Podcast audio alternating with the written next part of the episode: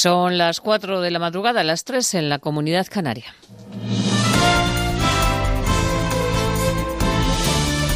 Noticias en Onda Cero. Buenas noches. Los más de 700 viajeros que se han quedado tirados en la estación de Atocha ya han llegado a Barcelona después de esperar más de cinco horas hasta poder retomar su viaje. Una avería en la infraestructura eléctrica ha provocado el colapso en la estación y 15 trenes se han visto afectados o bien no podían llegar al destino o salir de Atocha. Renfe ha comunicado que garantiza la devolución del importe de los billetes. No obstante, muchos viajeros se quejaban porque ha faltado información y han sido mal atendidos. Nos dijeron que iban a evacuar a, mujeres y niños y personas mayores, pero aquí ha sido todo un sálvese quien pueda. Nadie nos ha dicho ya es el momento de salir, nada, hemos estado todo el rato sin aire, sin agua, sin nada. El temporal de viento y lluvia va a continuar este domingo. La borrasca, la borrasca Fabien se ha, se ha cobrado ya seis víctimas mortales y más de 60 carreteras se han visto cortadas por las inundaciones. En Castilla y León hay 20.000 vecinos que están sin luz y lo peor para hoy se centra en Galicia y en la cordillera cantábrica. Preocupa sobre todo el desbordamiento de los ríos Miño y Sil. En declaraciones a la sexta noche, el presidente de Cantabria, Miguel Ángel Revilla, resaltaba los destrozos que ha dejado el temporal en la región, sobre todo en la localidad de Reynosa. No es la zona más residencial de, de Reynosa, sino la parte donde vive la gente más, más necesitada, más humilde. Entonces es tremendo pues, ver cómo toda esa gente ha perdido todos sus muebles, los electrodomésticos. Eh, yo he llegado a ver una carnicería que había reventado las puertas con toda la carne flotando por las calles, una farmacia con todos los medicamentos por la calle. En fin, tremendo del exterior les contamos que esta madrugada el presidente de Estados Unidos, Donald Trump, acaba de asegurar que el acuerdo para resolver las diferencias comerciales entre Washington y China se va a firmar en breve tras alcanzar un avance importante. Aunque no ha precisado la fecha, el secretario del Tesoro norteamericano ha avanzado que se firmará a principios del mes de enero. Y en Cuba, el presidente Miguel Díaz Canel ha elegido como primer ministro de, al ministro de Turismo, Manuel Marrero. Con su nombramiento se recupera el cargo de primer ministro 40 años años después, Marrero no estaba en las quinielas y se convierte así en el número tres de la revolución. Su función equivale a la de presidente del gobierno. En palabras de Díaz Canel, tiene experiencia, es una persona fiel y leal con la revolución. A lo largo de su trayectoria laboral y como cuadro, se ha caracterizado por su modestia, honestidad, capacidad de trabajo, sensibilidad política y fidelidad al partido y a la revolución ha conducido de manera destacada el sector del turismo, demostrando su habilidad, firmeza y dotes para la interlocución. Y en Francia, el presidente Emmanuel Macron ha pedido a los sindicatos ferroviarios una tregua en Navidad en la huelga que mantienen para protestar por la reforma de las pensiones. La huelga de transportes ya ha cumplido dos semanas y ha paralizado el transporte prácticamente en todo el país. Para el día 9, los sindicatos han convocado otra gran manifestación. La jornada de liga arranca este domingo a las 12 del mediodía con el partido que va a enfrentar a Leganés con el Español. A las 2 de la tarde los Asuna Real Sociedad, a las 4 el Betis Atlético de Madrid. También se disputa el Levante Celta y a las 9 de la noche cierra la jornada el Real Madrid Athletic de Bilbao. Los blancos quieren sumar los tres puntos para seguir empatados con el Barça y el entrenador Zidane quiere cerrar ya las polémicas con el Bar en el Clásico. Dice que es pasado y que lo importante es centrarse en ganar hoy al Athletic. Lo que me interesa a mí y lo que me importa es el partido de mañana. El pasado es pasado y, lo que nos importa a nosotros, jugadores, eh, técnicos, club, es solo únicamente el partido de mañana. Y, y toda nuestra energía tiene que, mm, bueno, debemos meter solo en eso, en el partido de mañana. Y sepan también que Rafa Nadal se ha impuesto en el torneo de exhibición de Dubái. Más noticias en Onda Cero cuando sean las 5 de la mañana, las 4 en la Comunidad Canaria y toda la información la vamos actualizando en ondacero.es. Síguenos por internet en ondacero.es.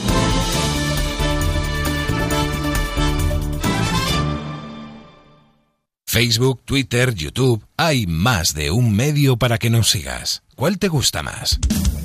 Onda Cero es la radio que siempre va contigo, porque estamos en las redes sociales para que nos sigas, para que opines, para que compartas noticias. OndaCero.es, más y mejor.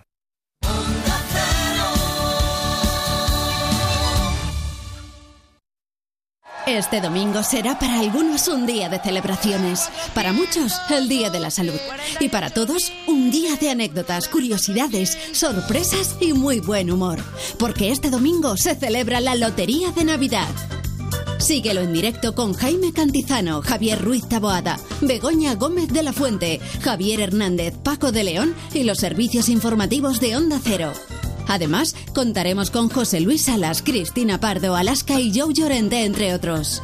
Este domingo, desde las 8 de la mañana, la Lotería de Navidad en Onda Cero. Buena suerte y buen humor. Te mereces esta radio. Onda Cero, tu radio.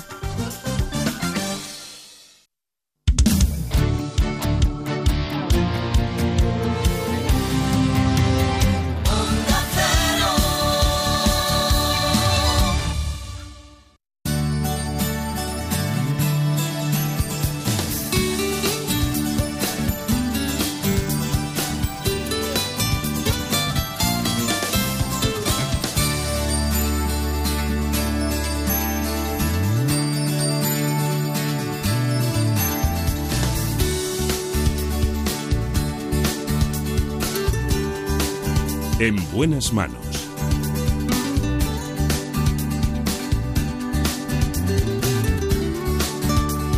El programa de salud de Onda Cero. Dirige y presenta el doctor Bartolomé Beltrán.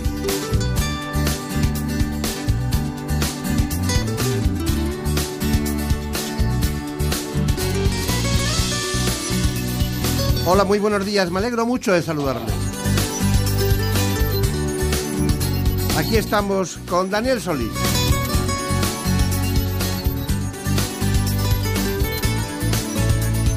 El gran realizador de este espacio. Y como no, Marta López Llorente. En la producción. También como siempre, y buenos días para todos ustedes en esta mañana en la que afrontamos un espacio sumamente interesante. Como estamos en las horas de partos tempranos, vamos a hablar de ginecología.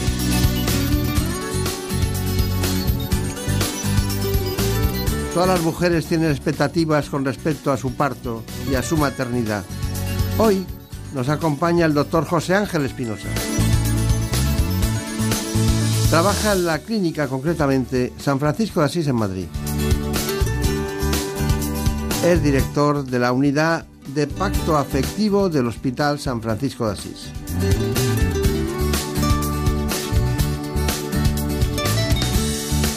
Él nos cuenta todo, pero antes les proponemos este informe. En España, la edad media de las mujeres que dan a luz por primera vez es de 30 años. Y a diferencia de los países en desarrollo, en nuestro país casi todas son atendidas por un profesional durante la gestación y el parto.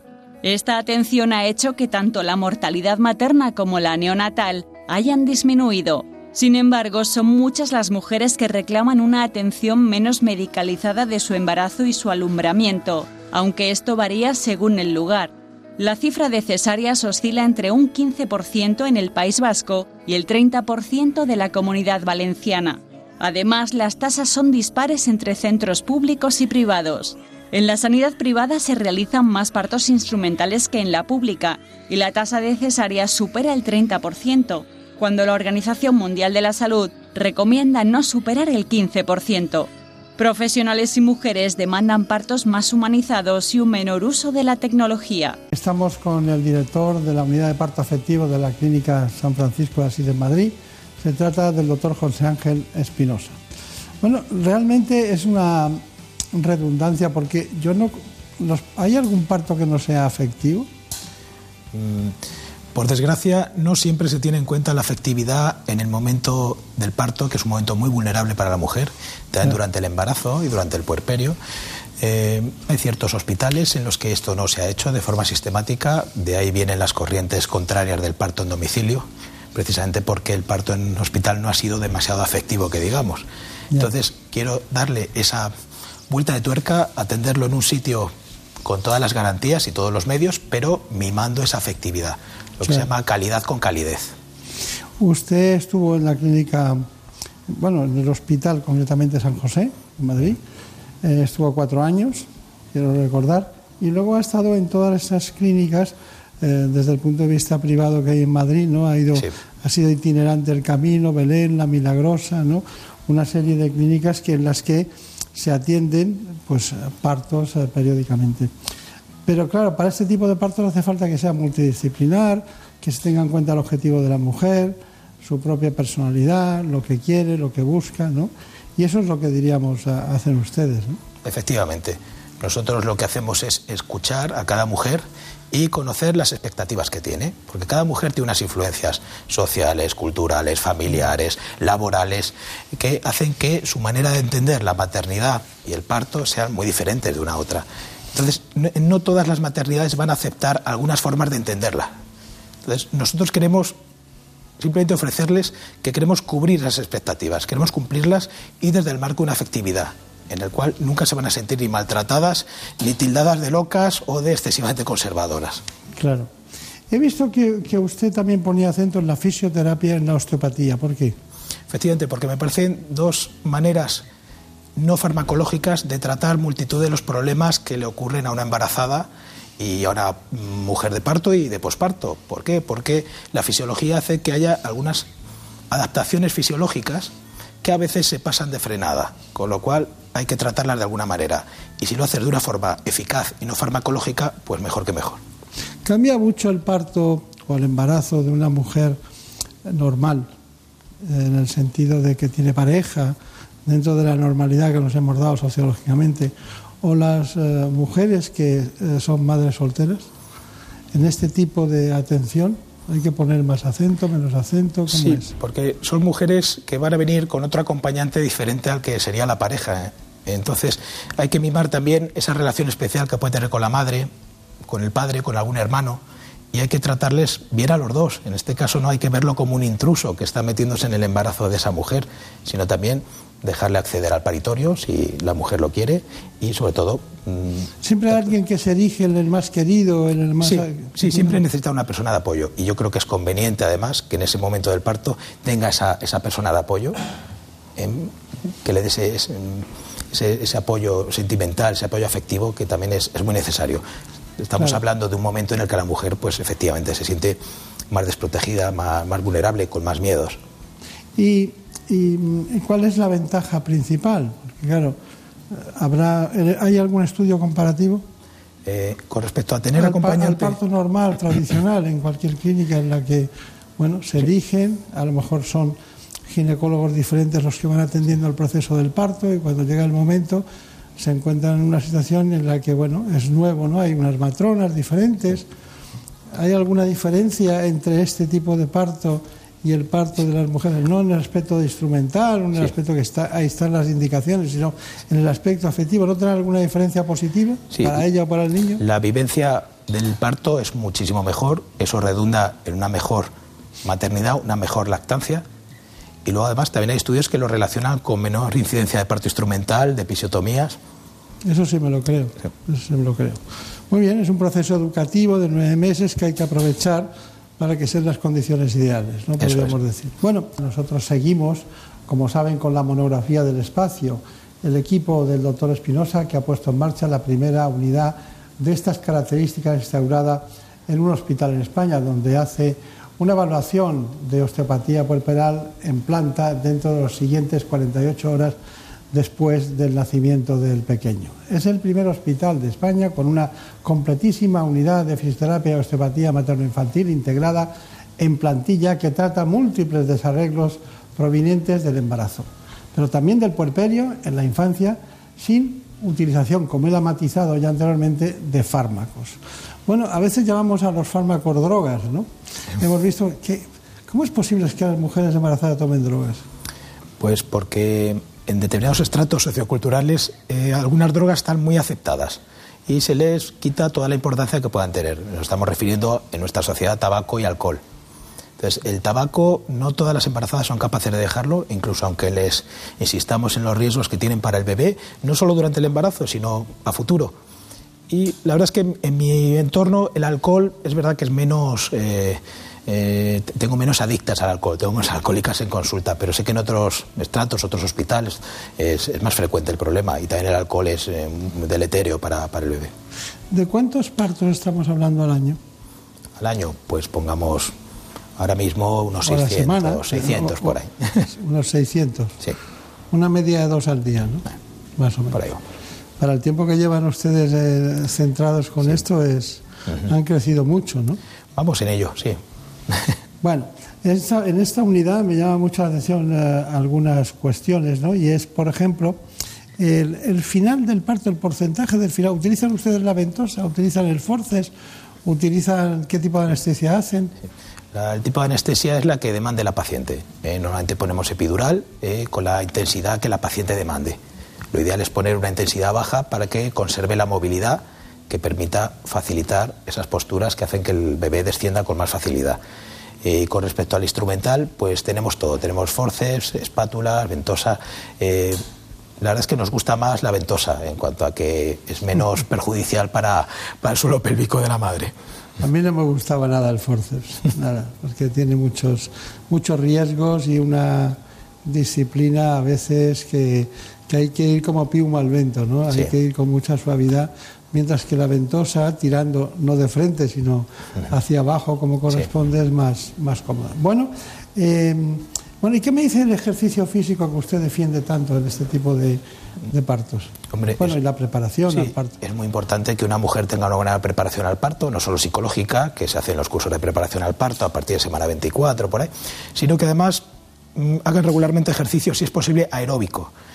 Nos han indicado antes natación, caminar. Eh, Mm, correr, elíptica, eh, yoga, pilates, todo eso es muy importante para que lleguen en una buena forma física al parto, porque el parto hay que trabajárselo. Es, eh, una mujer que se mueve y que tiene una buena elasticidad va a mejorar el pronóstico de ese parto a nivel de descenso de la cabeza y, buena posición del bebé.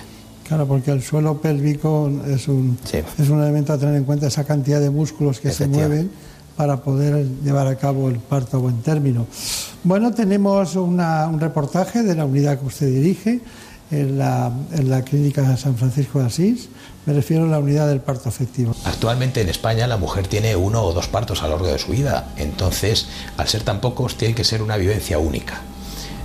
En este caso eh, hemos creado la unidad de parto afectivo precisamente para escuchar a cada mujer en su individualidad y conocer qué expectativas tiene con respecto a su parto y su maternidad.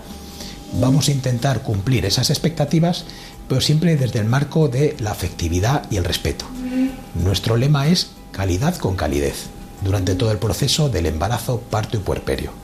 La oferta de atención al parto en España está un poco polarizada. Hay mujeres que no se van a sentir cómodas en unos hospitales, por ejemplo, si quieren una cesárea programada, y otras que si van a otros hospitales donde quieran un parto fisiológico en cuadripedia y con plan de parto, también van a ser criticadas y no van a ser bien recibidas. En esta unidad pretendemos acoger a toda mujer con todas sus expectativas y desde el respeto ofrecerle la atención que ella requiera.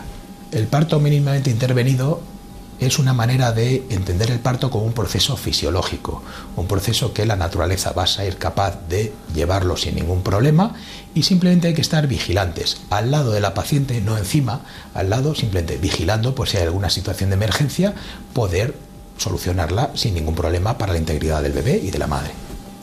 Nuestra recomendación es respetar el proceso fisiológico del parto, con la idea de mejorar tanto la vivencia del parto por parte de la mujer, mejorar las tasas de parto vaginal eutóxico, sin instrumentación y sin cesárea, con lo cual la satisfacción por parte de la mujer y del profesional son óptimas.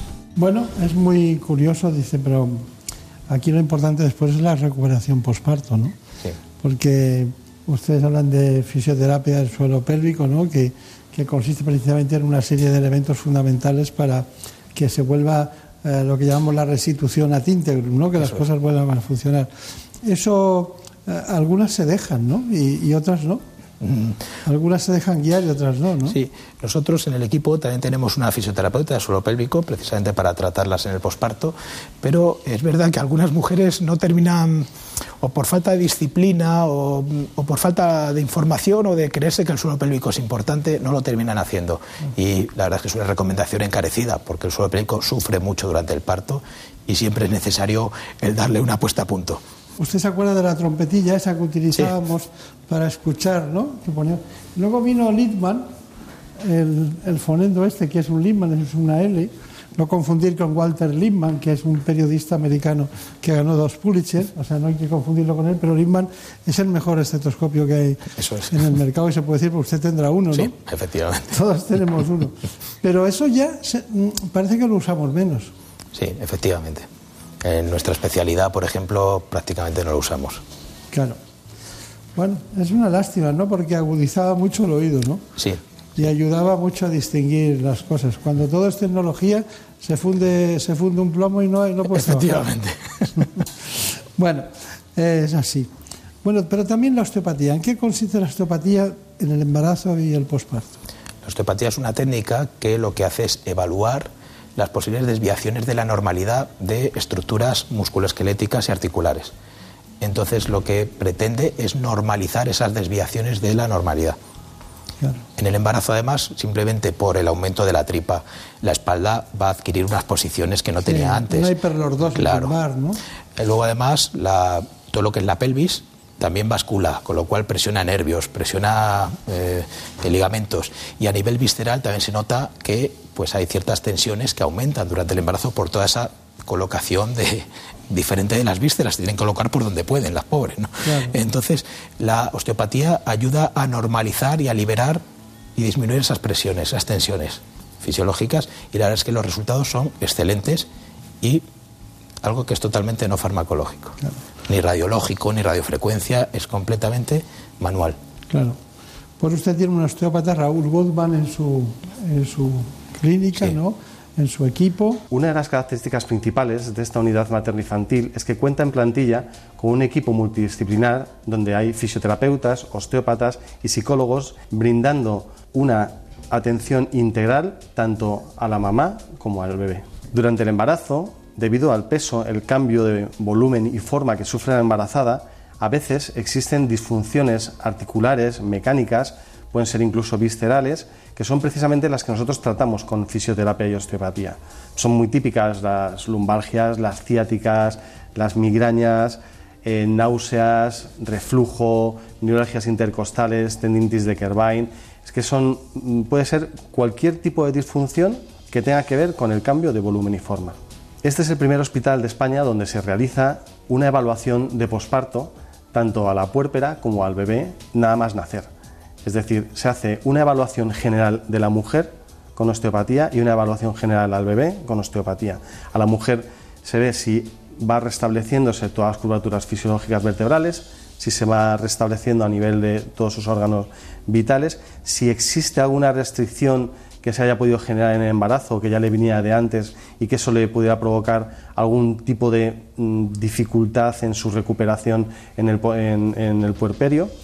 Y en el bebé, súper importante ver diferentes aspectos fundamentales como es la alineación de los huesos del cráneo, ver cómo está el estado de fontanelas y si los impulsos rítmicos que se producen a nivel del cerebro y la médula son normales.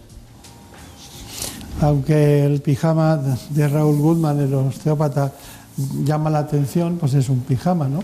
Pero llama más la atención todavía al grado de el eslogan ¿no? de la calidad y calidez con la que trata a los niños y a las madres, ¿no? que es eso hace falta devoción ¿no? y hace falta dedicación. ¿no? no todo el mundo la tiene, ¿no? porque no es un trabajo cualquiera, no es un trabajo cualquiera. De todas maneras, eh, los, eh, los embarazos a veces tienen que acabar en una cesárea. ¿Y cuándo está indicado una cesárea? Pues hay diferentes indicaciones, pueden ser antes del parto, durante el parto y a veces justo al final, en el expulsivo. ¿no? Entonces, bueno, eh, las cesáreas programadas pueden ser por diferentes cirugías uterinas o por miomas que dificulten la salida del bebé o simplemente porque la madre ya tiene una preeclampsia o, alguna patología trombótica. Eh, durante el parto es cuando vemos que el niño principalmente tiene un sufrimiento fetal. Eh, los niños están monitorizados y si en algún momento nos indica que el bebé está pasando por un periodo de hipoxia, pues eh, si no conseguimos corregirlo posturalmente o con alguna otra medida, pues hay que hacer una cesárea eh, por el bienestar fetal. Y otras veces puede ser más urgente por un prolapso de cordón, por un desprendimiento de placenta.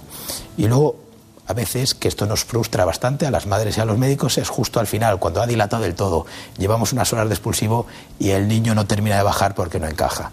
Entonces, bueno, ese es el momento más frustrante, pero hay veces que no hay más remedio porque el niño no va a salir de otra manera. Bueno, pero hay muchas veces que, el niño no sale porque está de nalgas y se puede desde fuera. Efectivamente. Quiero recordar que usted eh, tenía una especial predilección y, bueno, y una especie de, de, maniobras eh, especiales, ¿no? Para la versión cefálica externa, ¿no? Bueno, es una maniobra que ya está descrita por desgracia no, no lo he descubierto yo. se, ha recuperado, es una maniobra antigua, se ha recuperado y precisamente para lo que sirve es para intentar bajar la tasa de cesáreas. En cuanto a que los niños que vengan en presentación de nalgas podamos darle la vuelta desde fuera para convertirlos a presentación cefálica y poder intentar un parto vaginal. ¿Que también tiene algún riesgo? Muy pocos, muy pocos, poquísimos. Si te digo en mi, estadística, en, un estudio que hicimos, mm, bueno, ya, ya supera esos casos. Con 69 casos, solo en uno de ellos hubo que hacer una cesárea urgente y estábamos en el propio quirófano. Claro, no siempre. Uno de 69, vamos, eso es, eh, es un riesgo mínimo. Es muy poco. Muy poco, sí. Bueno, vamos a ver la información que hay al respecto y que tenemos respecto a, esta, a este proceso de evitar la cesárea posiblemente programada por parto de nalga o otra circunstancia. La versión cefálica externa es una maniobra en la que con una manipulación externa conseguimos revertir los niños que vienen de nalgas, los ponemos de cabeza y así conseguimos que puedan parir por vía vaginal.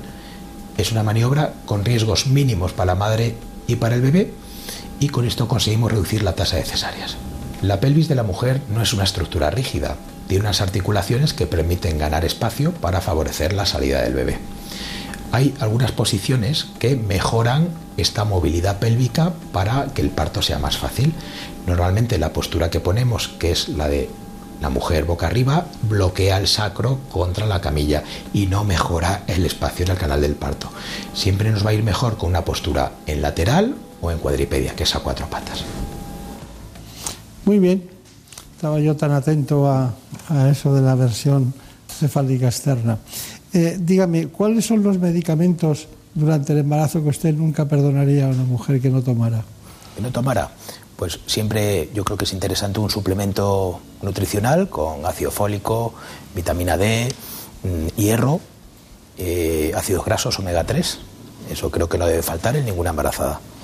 y eh, luego les comento que no les fallen las proteínas, que tienen que comer proteína. El niño necesita proteína no palmeras de chocolate. ¿eh? Entonces, eso es muy que importante. usted hace un proteinograma para ver cómo está. Sí, pido proteínas en todos los trimestres. ¿Cuál es la que baja más? ¿La albúmina, supongo? Sí, principalmente.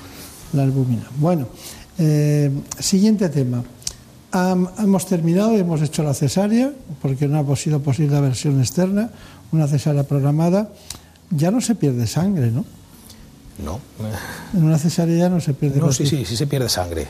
Una cesárea, además, una cesárea tiene más riesgo de atonía uterina, de que el útero no se contraiga. Ya, pero se pierde menos que antes, ¿no? Mm, hombre, hacemos una, una técnica actualmente que no es cortando, es desgarrando, que siempre sangra menos que, que, la, que la, antigua de cortar. Pero así, el, el litro de sangre mínimo en la cesárea. De cortar no va por los planos de clivaje, ¿no? La de Efectivamente. Cortar, arterias, la otra sigue el ritmo del músculo. Eso es, estira los vasos pero no los rompe, con lo cual siempre sangra menos. ¿Cuánto tiempo una mujer de una que tiene una cesárea sigue en el hospital? Normalmente mm, en 3, 4 días se puede ir de alta. He tenido altas de 48 horas y otras que se quieren permanecer en el hospital 7, días, ¿no? Pero lo habitual son 3, 4 días. Claro. Y, y después, ¿ustedes hacen alguna protección antibiótica o hacen alguna ¿Algún eh, mecanismo para evitar alguna infección? Sí, en, el, durante la cesárea se pone un antibiótico de rutina a todas las embarazadas. ¿Les queda algún resto de placenta en alguna ocasión que les crea problemas o, siempre eh, sale bien? No siempre, hay veces que la placenta está demasiado pegada a la pared uterina, lo que se llama el acretismo placentario, que es cuando las raíces, las vellosidades coriales, en vez de quedarse en la parte superficial o decidua del endometrio, se meten en la capa muscular del útero con más o menos profundidad. Hay veces que es tan, tan profunda que incluso pueden atravesar la pared del útero y en esos casos es muy difícil salvar el útero. ¿eh? Hay veces que hay que hacer un legrado. Sí, y si no conseguimos solventar el problema, hay veces que hay que seguir y quitar el útero. No es, una pregunta porque, no es una pregunta por qué ocurre en su equipo, sino porque mucha gente ha pasado por estas circunstancias y son y es y es habitual. Bueno, entonces, y el parto normal eh, con toda la disciplina de la fisioterapia, osteopatía, eh, la afectividad, el calidad y calidez, todo eso, eh, ¿cuánto tiempo tardan en estar en el hospital y se van a casa cuando todo va bien? Pues normalmente esperamos las 48 horas reglamentarias para hacerle la prueba del talón al bebé, para que se lleven al bebé, pero se podrían ir mucho antes, si fuese por la madre. Y finalmente, el puerperio. Eh, ¿Cuánto consideramos que puede durar un puerperio? Bueno, un puerperio, tenemos el puerperio habitual, lo consideramos pues la cuarentena, los 40 primeros días. ¿Qué hacen ustedes? ¿Hay algo especial que tener en cuenta? Desde su unidad, con otra visión? Principalmente, nada, eh, le hacemos una revisión eh, a los eh, más o menos entre 30 a 40 días para ver un poco cómo ha quedado el suelo pélvico y hacer la derivación pertinente a fisioterapia, ver también cómo está el útero de contraído, si hay los puntos, si ha habido puntos como están, como su proceso de cicatrización y les hablamos de anticonceptivos, porque claro, eh, ya vuelven a estar otra vez en el mercado una vez que, que pasa esa cuarentena, con lo cual eh, hay que poner algún método anticonceptivo para que no repitan demasiado pronto si ya no lo desean. Está bien, está bien. Bueno, pues nos queda un asunto que es eh, para nosotros prioritario, fundamental. ¿Podría concretar en unas conclusiones todo, este, todo este tema tan apasionante como es el parto afectivo? Pues simplemente lo que me gustaría mm, que las mujeres supiesen es que las vamos a escuchar, que se van a sentir respetadas en todo momento en mi unidad y vamos a intentar cumplir las expectativas que tengan por su parto. Ya quieran una cesárea programada por algún problema que hayan tenido un familiar, por ejemplo, o si quieren un parto en cuadripedia e incluso si nos traen el tan temido eh, plan de parto, que en algunos hospitales hacen cruces y trae una mujer un, plan de parto. Nosotros eso lo vamos a aceptar. Es más, queremos saber qué espera de nosotros en el parto para poder brindar esas expectativas. ¿Hacen muchas episiotomías? Eh, pues depende, yo muy pocas. El año pasado hice tres en todo el año. A mí me da una pena terrible tener que cortar, ¿no? Sí que cortar. Es que no hace falta en la mayoría de los casos. Bueno, pues calidad y con calidez, ha dicho usted varias veces. Que sea muy feliz, que le vaya bien. Recuerdos a todos los compañeros. Muchas gracias. Y mucha suerte en esa unidad del Hospital San Francisco de Asís de Madrid. Muchas gracias. Muchas gracias. En buenas manos. El programa de salud de Onda Cero. Dirige y presenta el doctor Bartolomé Beltrán. Es lógico. Murprotec, empresa líder en la eliminación definitiva de las humedades, patrocina la salud en nuestros hogares. ¿Te lo dije o no te lo dije? Sí, papá. Si es que nunca me haces caso. ¿Cuánto dinero te has gastado ya en, las dichosas humedades para nada? Tienes razón, papá. Si hubieras llamado Murprotec desde el principio, otro gallo cantaría. Que te eliminan las humedades de forma definitiva y te dan una garantía de hasta 30 años. Manda, pásame el contacto, por fin. Llama al 930 1130 o entra en murprotec.es. Es que lo que no sepa un padre. En buenas manos. El programa de salud de Onda Cero. Dirige y presenta el doctor Bartolomé Beltrán.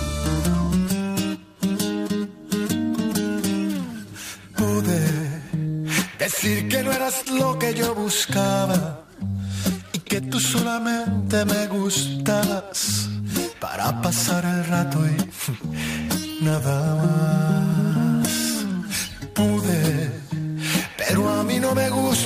Mentiras. Y preferí decir que te quería, aunque ahora entiendo que debí callar. tomarte solamente como un juego, pero me hice ilusiones con tus besos. Y ahora solo me toca aceptar más maduro, ser más inteligente para darme cuenta a tiempo que tú no ibas a quererme y saber que tú conmigo te querías divertir. O pude haber escondido mis cartas o tal vez solo mentirte. Hemos pasado ya del parto y vamos a los más pequeños. Les propongo hablar de alimentación infantil. Lo hacemos con el doctor Jorge Martínez Pérez. Es del Servicio Universitario del Niño Jesús.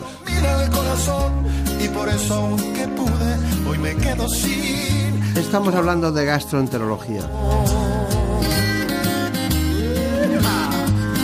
No hay que abandonar la gastroenterología la nutrición infantil para poder ver crecer ponderalmente y como toca a los más pequeños.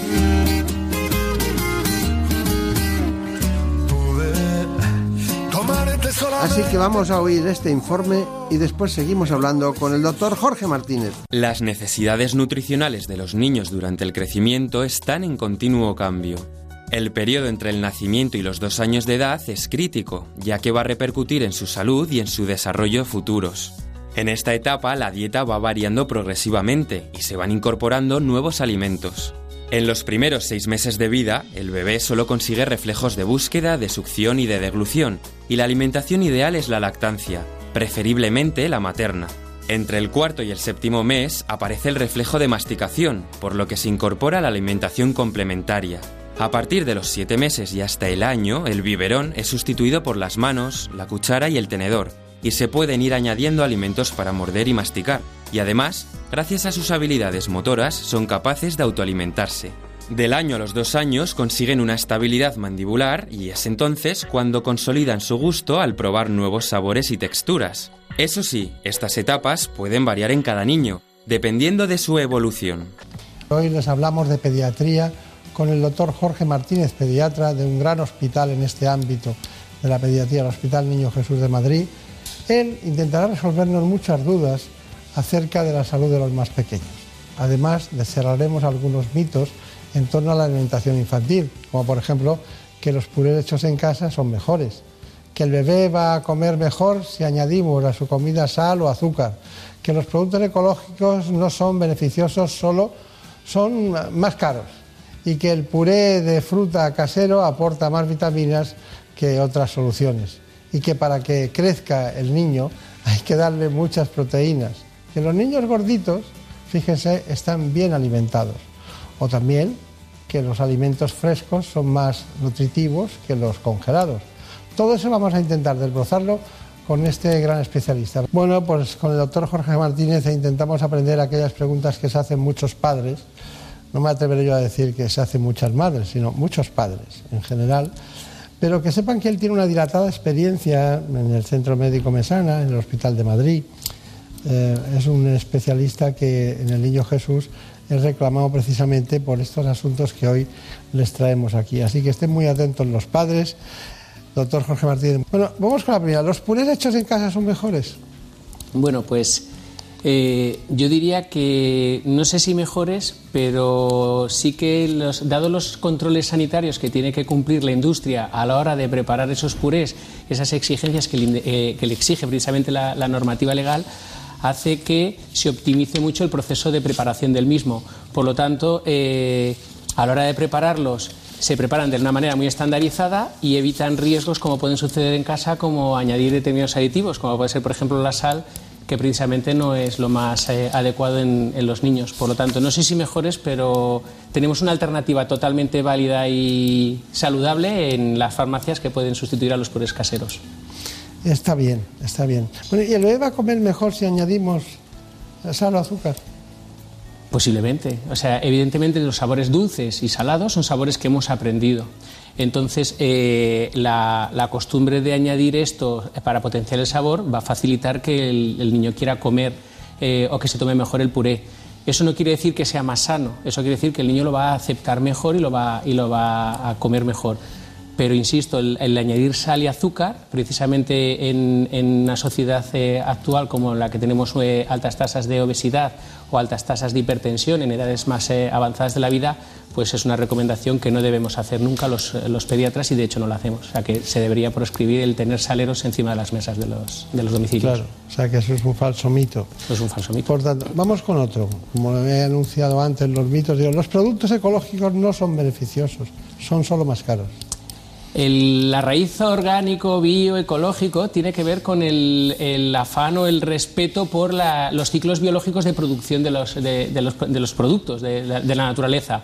En una sociedad industrializada, en la cual queremos eh, optimizar mucho mejor la producción, pues tendemos a utilizar determinados eh, fertilizantes o tratamientos en la tierra para, conseguir eh, más cantidad o una aceleración en la producción pero realmente el, el, producto en sí es el mismo. O sea, simplemente es más un, una cuestión ética y moral con respecto al medio ambiente que realmente para, para que sea más nutritivo, que sea más claro, saludable. Claro. El puré de fruta, el casero, ¿aporta más vitaminas? Eh, depende. Los purés hechos en casa, eh, a la hora de prepararlos, eh, si los consumimos inmediatamente después de la preparación, pues posiblemente tengan más vitaminas. En cualquier caso, las vitaminas eh, son unos eh, micronutrientes que son muy sensibles a la oxidación, a la luz y a la temperatura. Por lo tanto, dependiendo de cómo preparemos culinariamente un puré, podemos estar eh, disminuyendo considerablemente la, cantidad de, vitaminas que lleva. De hecho, la industria lo que hace es añadir exceso de, ese tipo de vitaminas para que cuando sea consumido el producto lleguen los, eh, las necesidades que se supone que tiene que tener y satisfacer el, el puré. Por lo tanto, o sea, el, depende del momento en que se consuma el puré, puede tener más o menos vitaminas que el de la farmacia. Claro. Ahí de vez en cuando llega una abuela, un tío, una prima. Para que crezca el niño, dale, dale más proteínas. Uy, eso es un error el exceso de proteínas, eh, cada vez hay más estudios que nos intentan o que nos demuestran que eh, un consumo excesivo de proteínas, aparte de poder tener otras repercusiones en órganos o sistemas, como por ejemplo el riñón, se relacionan más con el padecimiento de obesidad. Por lo tanto, el decirle eso que hemos oído muchas veces de pequeño de cómetelo de dentro y deja el pan, que parece como que es preferible recomendar que se tome medio bocadillo con su parte de carne, de proteína y su hidrato de carbono en forma de pan, que no que se tome solo lo de dentro y deje el hidrato de carbono. Está bien. Y ese de que dicen, a veces, no, los niños gorditos es que están muy bien alimentados. No, niño gordito es niño con sobrepeso, niño con sobrepeso es eh, riesgo para el padecimiento de una sobrepeso y obesidad y por tanto de enfermedades a largo plazo en la edad adulta, incluso temprana. Diabetes, obesidad, hipertensión, no. Síndrome metabólico. Síndrome metabólico. Eso es lo que nos car vamos cargándonos los mitos. Otro, el último. Los alimentos frescos son más nutritivos que los congelados. Eh, hoy por hoy, eh, quizá otro tiempo, eh, cuando todavía no existían los sistemas de congelación como los actuales, pues probablemente pues, podría perderse propiedades nutritivas.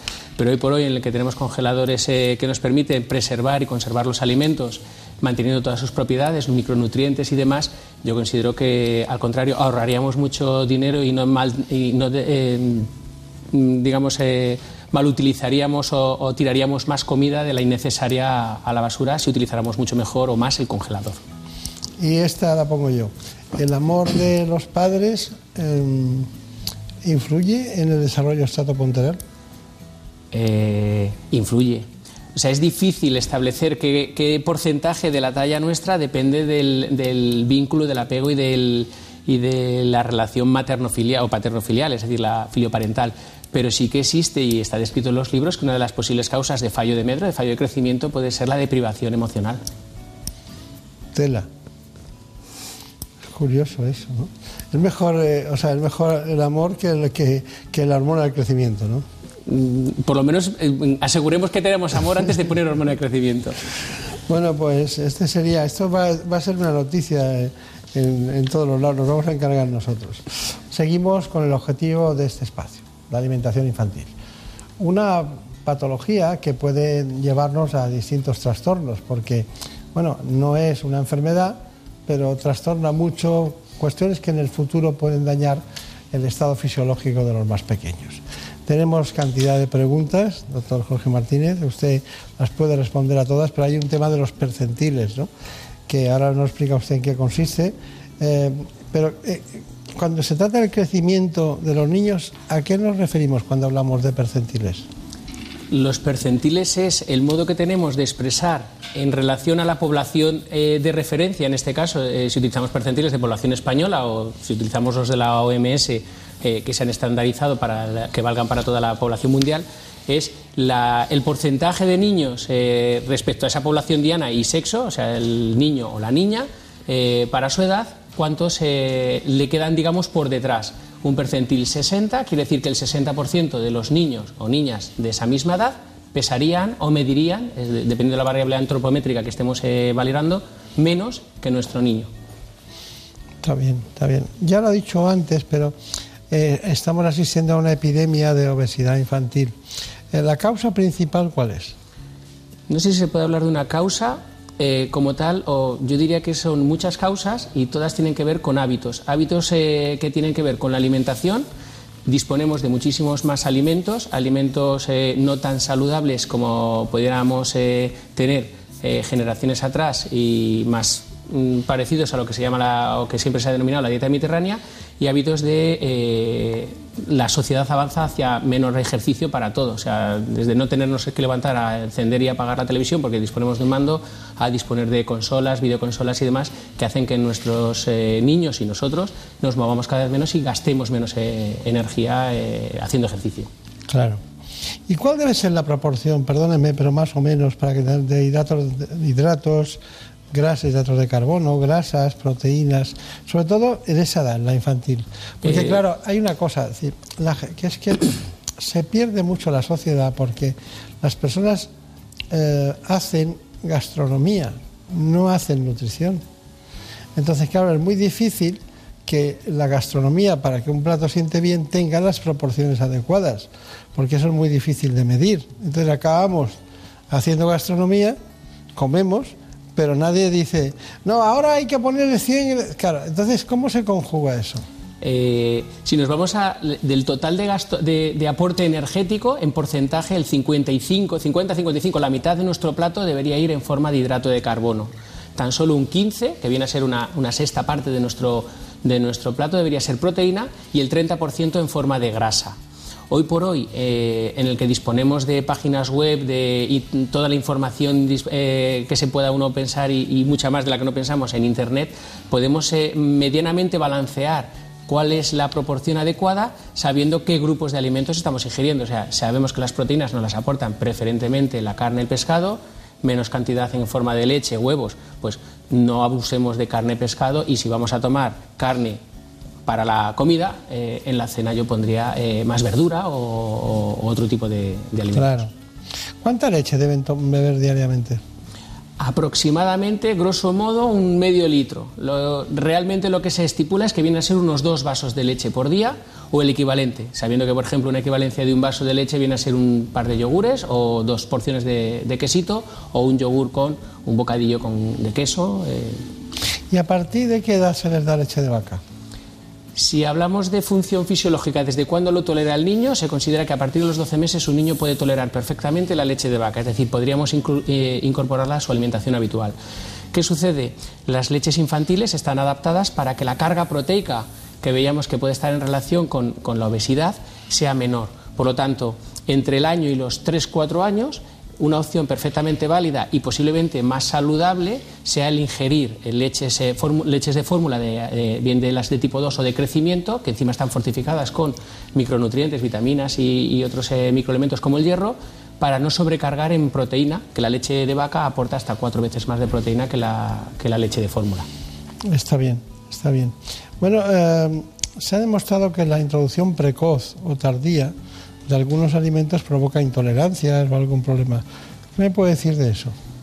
Está demostrado que por debajo de los cuatro meses eh, una exposición precoz a determinados alimentos eh, puede favorecer la, alergia. Por lo tanto, eh, correr mucho ya está demostrado sí que puede ser perjudicial. En base a eso, se determinó, pues vamos, vamos a retrasar un poquito más la introducción de los alimentos para ver si conseguimos disminuir la incidencia, la, frecuencia de las, de las, alergias. Uno se ha demostrado que retrasar la introducción de los alimentos eh, favorezca el que desaparezca o que tenga menor incidencia. Por lo tanto, en aquellos pacientes especiales de riesgo y bajo supervisión médica, lo que se está intentando es adelantar en la ventana es a partir de los cuatro meses, de las 16, 17 semanas, determinados alimentos para favorecer que se toleren antes. Claro.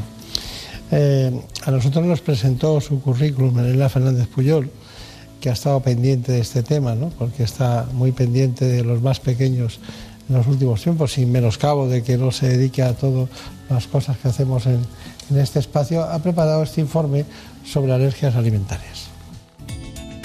Algunos alimentos pueden provocar reacciones adversas en el organismo de ciertas personas, como alergias o intolerancias.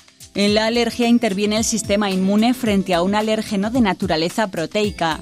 Esto produce reacciones en el organismo que en los casos más graves pueden dar lugar a una anafilaxia, una reacción que puede poner en peligro la vida del paciente y que requiere tratamiento inmediato. Las alergias más comunes son a la leche de vaca, al huevo y al trigo, pero las reacciones más graves las dan los cacahuetes, las nueces y los mariscos. Por otra parte, en la intolerancia alimentaria no interviene el sistema inmunológico del cuerpo. Simplemente el organismo no puede asimilar correctamente un alimento o uno de sus componentes. Las más frecuentes son al gluten, a la lactosa y a la fructosa. Y los síntomas más habituales son el dolor abdominal, hinchazón, gases o diarrea. Sin embargo, ante estos signos vagos, algunos pacientes por desconocimiento demoran su visita al especialista, una situación que provoca que se tarde demasiado tiempo en recibir un diagnóstico preciso. Bueno, está bien, muy bien preparado se ha dicho prácticamente todo, pero ¿por qué han aumentado los niños intolerantes o con eh, distintas alergias al gluten o a la lactosa?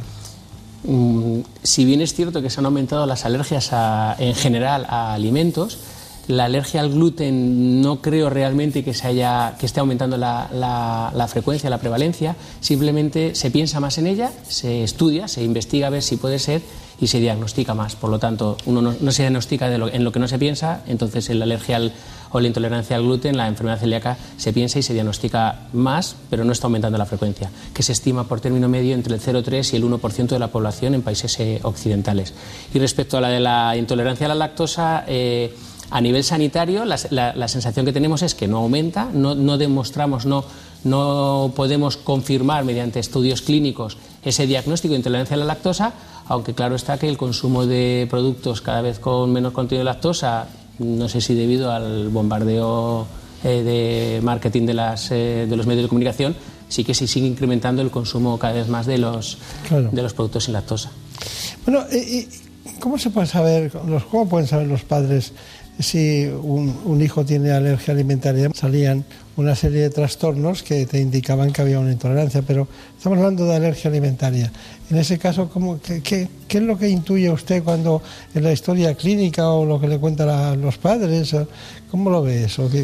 Eh, la alergia se va a manifestar como tiene implicación en el eh, del sistema inmunológico, los síntomas que van a tener van a ser generalizados y no solamente a nivel local, a nivel digestivo. O sea, vamos a tener síntomas, por supuesto, digestivos, como pueden ser los vómitos, la diarrea, etcétera, pero puede tener otros síntomas, como por ejemplo los respiratorios, la inflamación de la, cara, la dificultad para respirar, etcétera. Es decir, el, el hecho de que tenga síntomas fuera ya del aparato digestivo nos tiene que hacer pensar en un mecanismo inmunitario y, por tanto, una alergia que no una intolerancia. Claro, claro.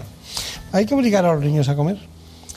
Eh, no, drásticamente. Yo no voy a obligar a un niño a respirar. Una necesidad fisiológica como es el introducir los alimentos y satisfacer una de las funciones vitales, que es la que estudiamos en, el colegio, como es la función de nutrición, eh, no es necesario obligar.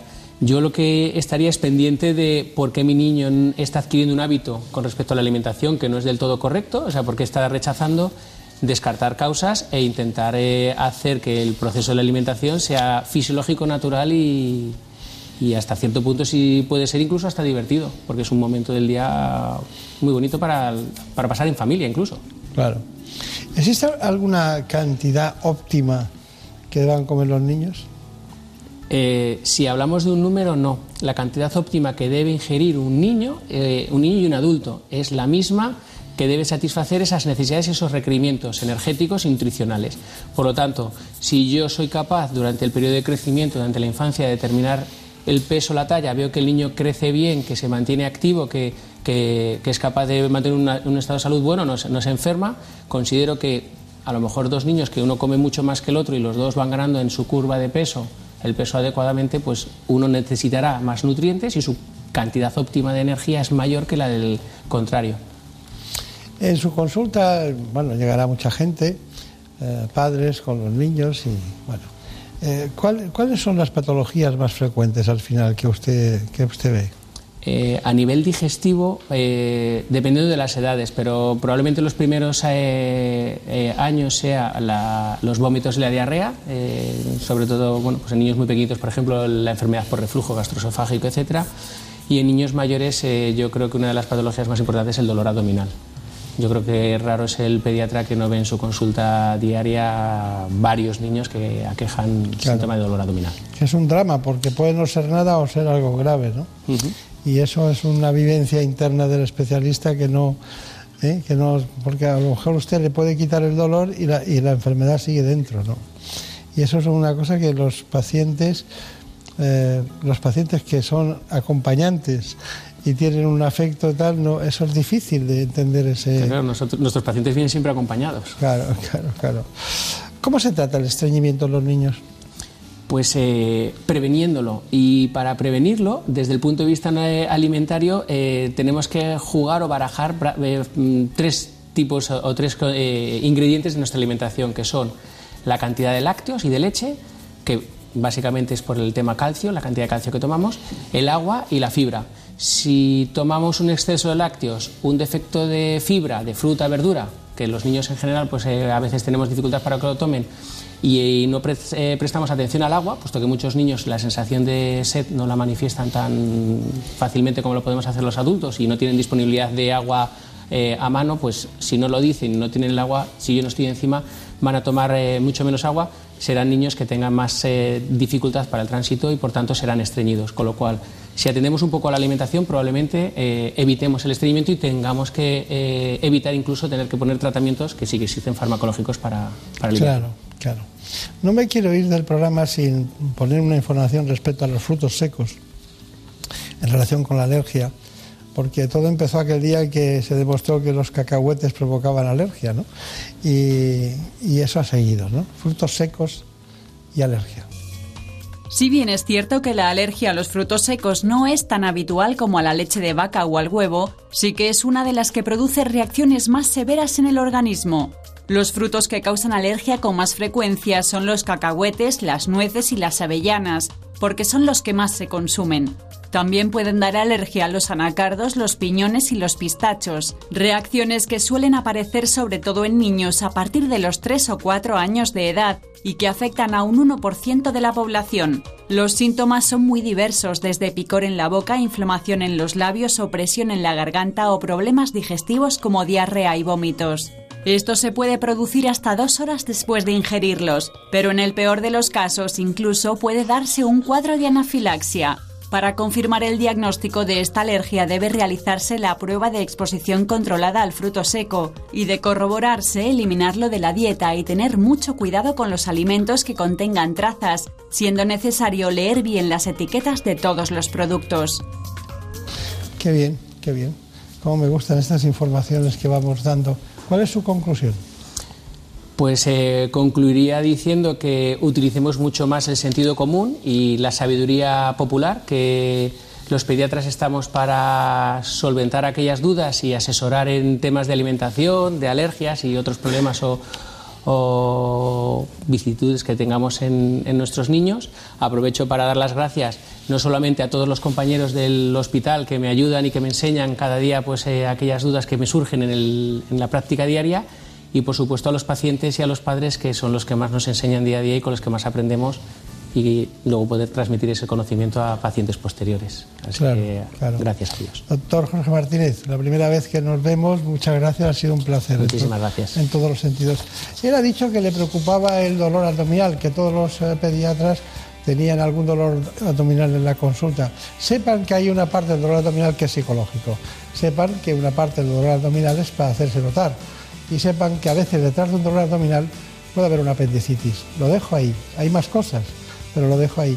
Así que es una situación difícil para un pediatra. Ustedes tienen que ayudar tomando nota de los detalles y sabiendo que los síntomas cardinales de la medicina, de la fiebre, el dolor, los vómitos, las náuseas, también los tienen que anotar para acompañar mejor a los pequeños. Muchas gracias. En buenas manos. El programa de salud de Onda Cero. Dirige y presenta el doctor Bartolomé Beltrán.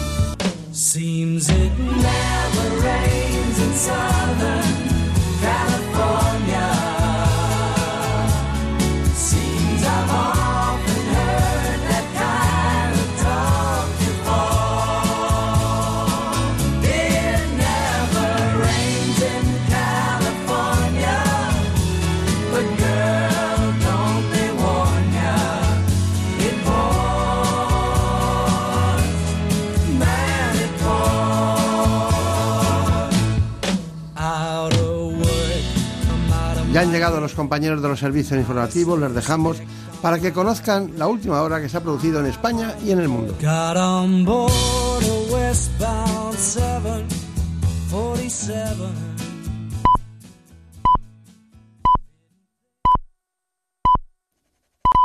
Son las 5 de la mañana, las 4 en la comunidad canaria.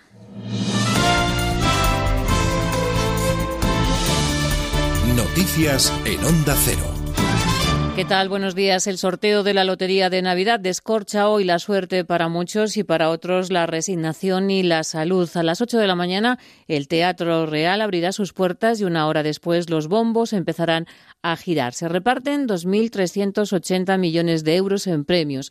Este año se ha vendido un 3% más y ayer doña Manolita lo había vendido todo. Una de las novedades este año es que los premios inferiores a 20.000 euros no pagarán impuestos. Hacienda va a recaudar con este sorteo 175 millones. Pagar deudas, comprar una casa y algún capricho son algunas de las cosas que harán los afortunados.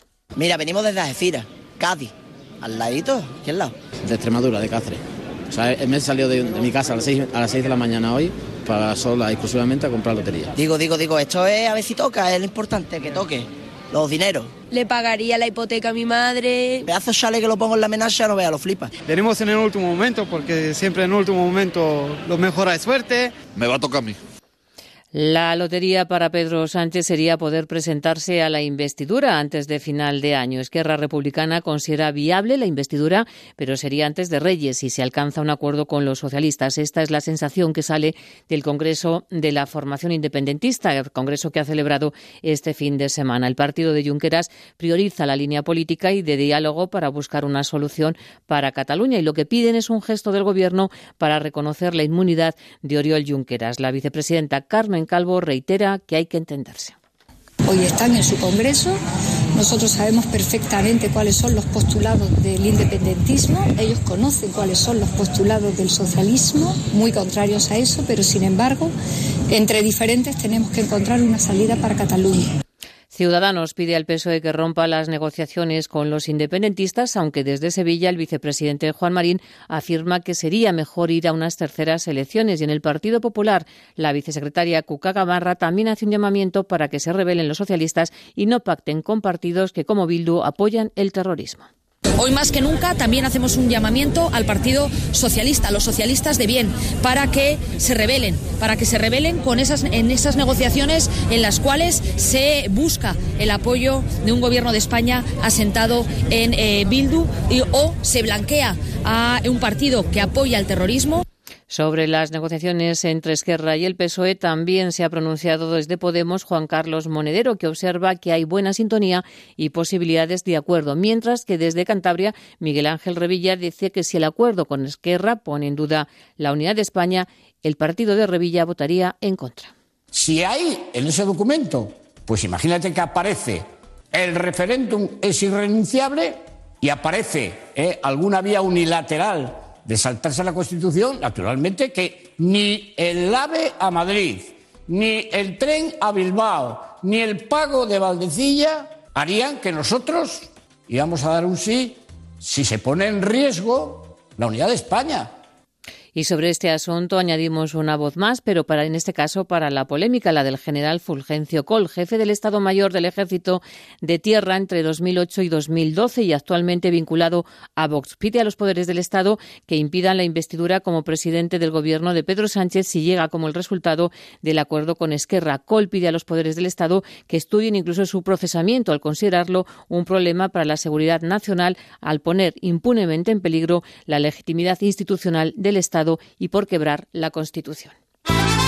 La jornada de Liga nos deja la victoria del Sevilla ante el Mallorca 0-2, el triunfo del Barça ante el Alavés por 4-1, el Villarreal se ha impuesto 1-0 al Getafe y el Valladolid ha empatado a 1 ante el Valencia. Hoy se juega el Leganés Español, los Asuna Real Sociedad, Betis Atlético de Madrid, Levante Celta y el Real Madrid Athletic de Bilbao. Los rojiblancos viajan al Villamarín con ganas de victoria para poder finalizar esta primera parte de la Liga entre los cuatro primeros. Simeone teme el juego ofensivo del Betis.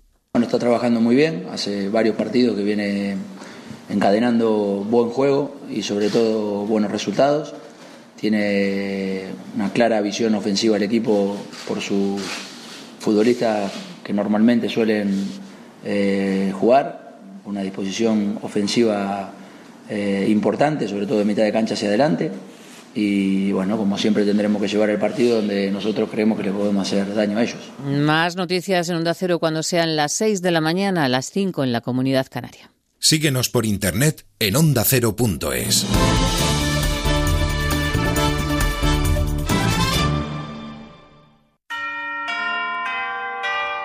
El miércoles es Navidad y en más de uno tenemos ficción. Milagro en la gran ciudad. Una comedia para crédulos y descreídos. Pero entonces, ¿usted no es actor? Otra vez estamos con esas, Susan. Soy Santa Claus, ¿no me ves? El juicio más sonado de la historia. Si el señor Claus dice ser Papá Noel, su abogado debería poder demostrárselo al tribunal.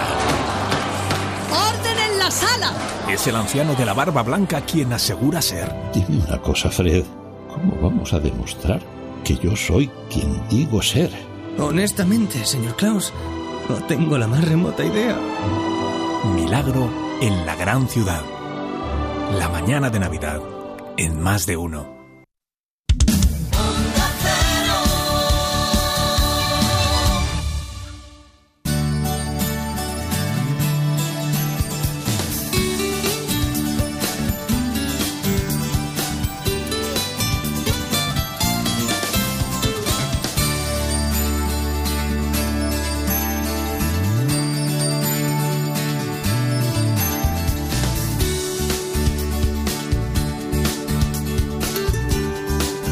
En buenas manos.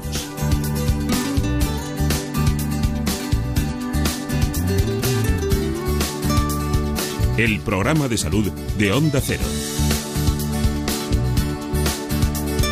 Dirige y presenta el doctor Bartolomé Beltrán.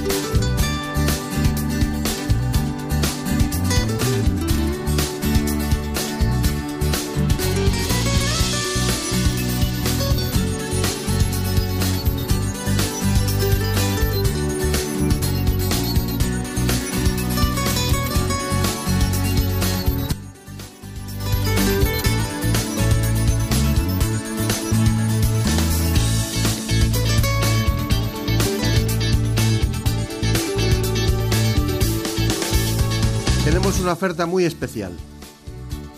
Nos vamos a la Clínica Universidad de Navarra. Lo hacemos de la mano de la doctora Maite Herraiz. Les recuerdo que cada año se diagnostican en España más de 40.000 nuevos casos de cáncer colorectal. Es el tumor más frecuente entre la población española.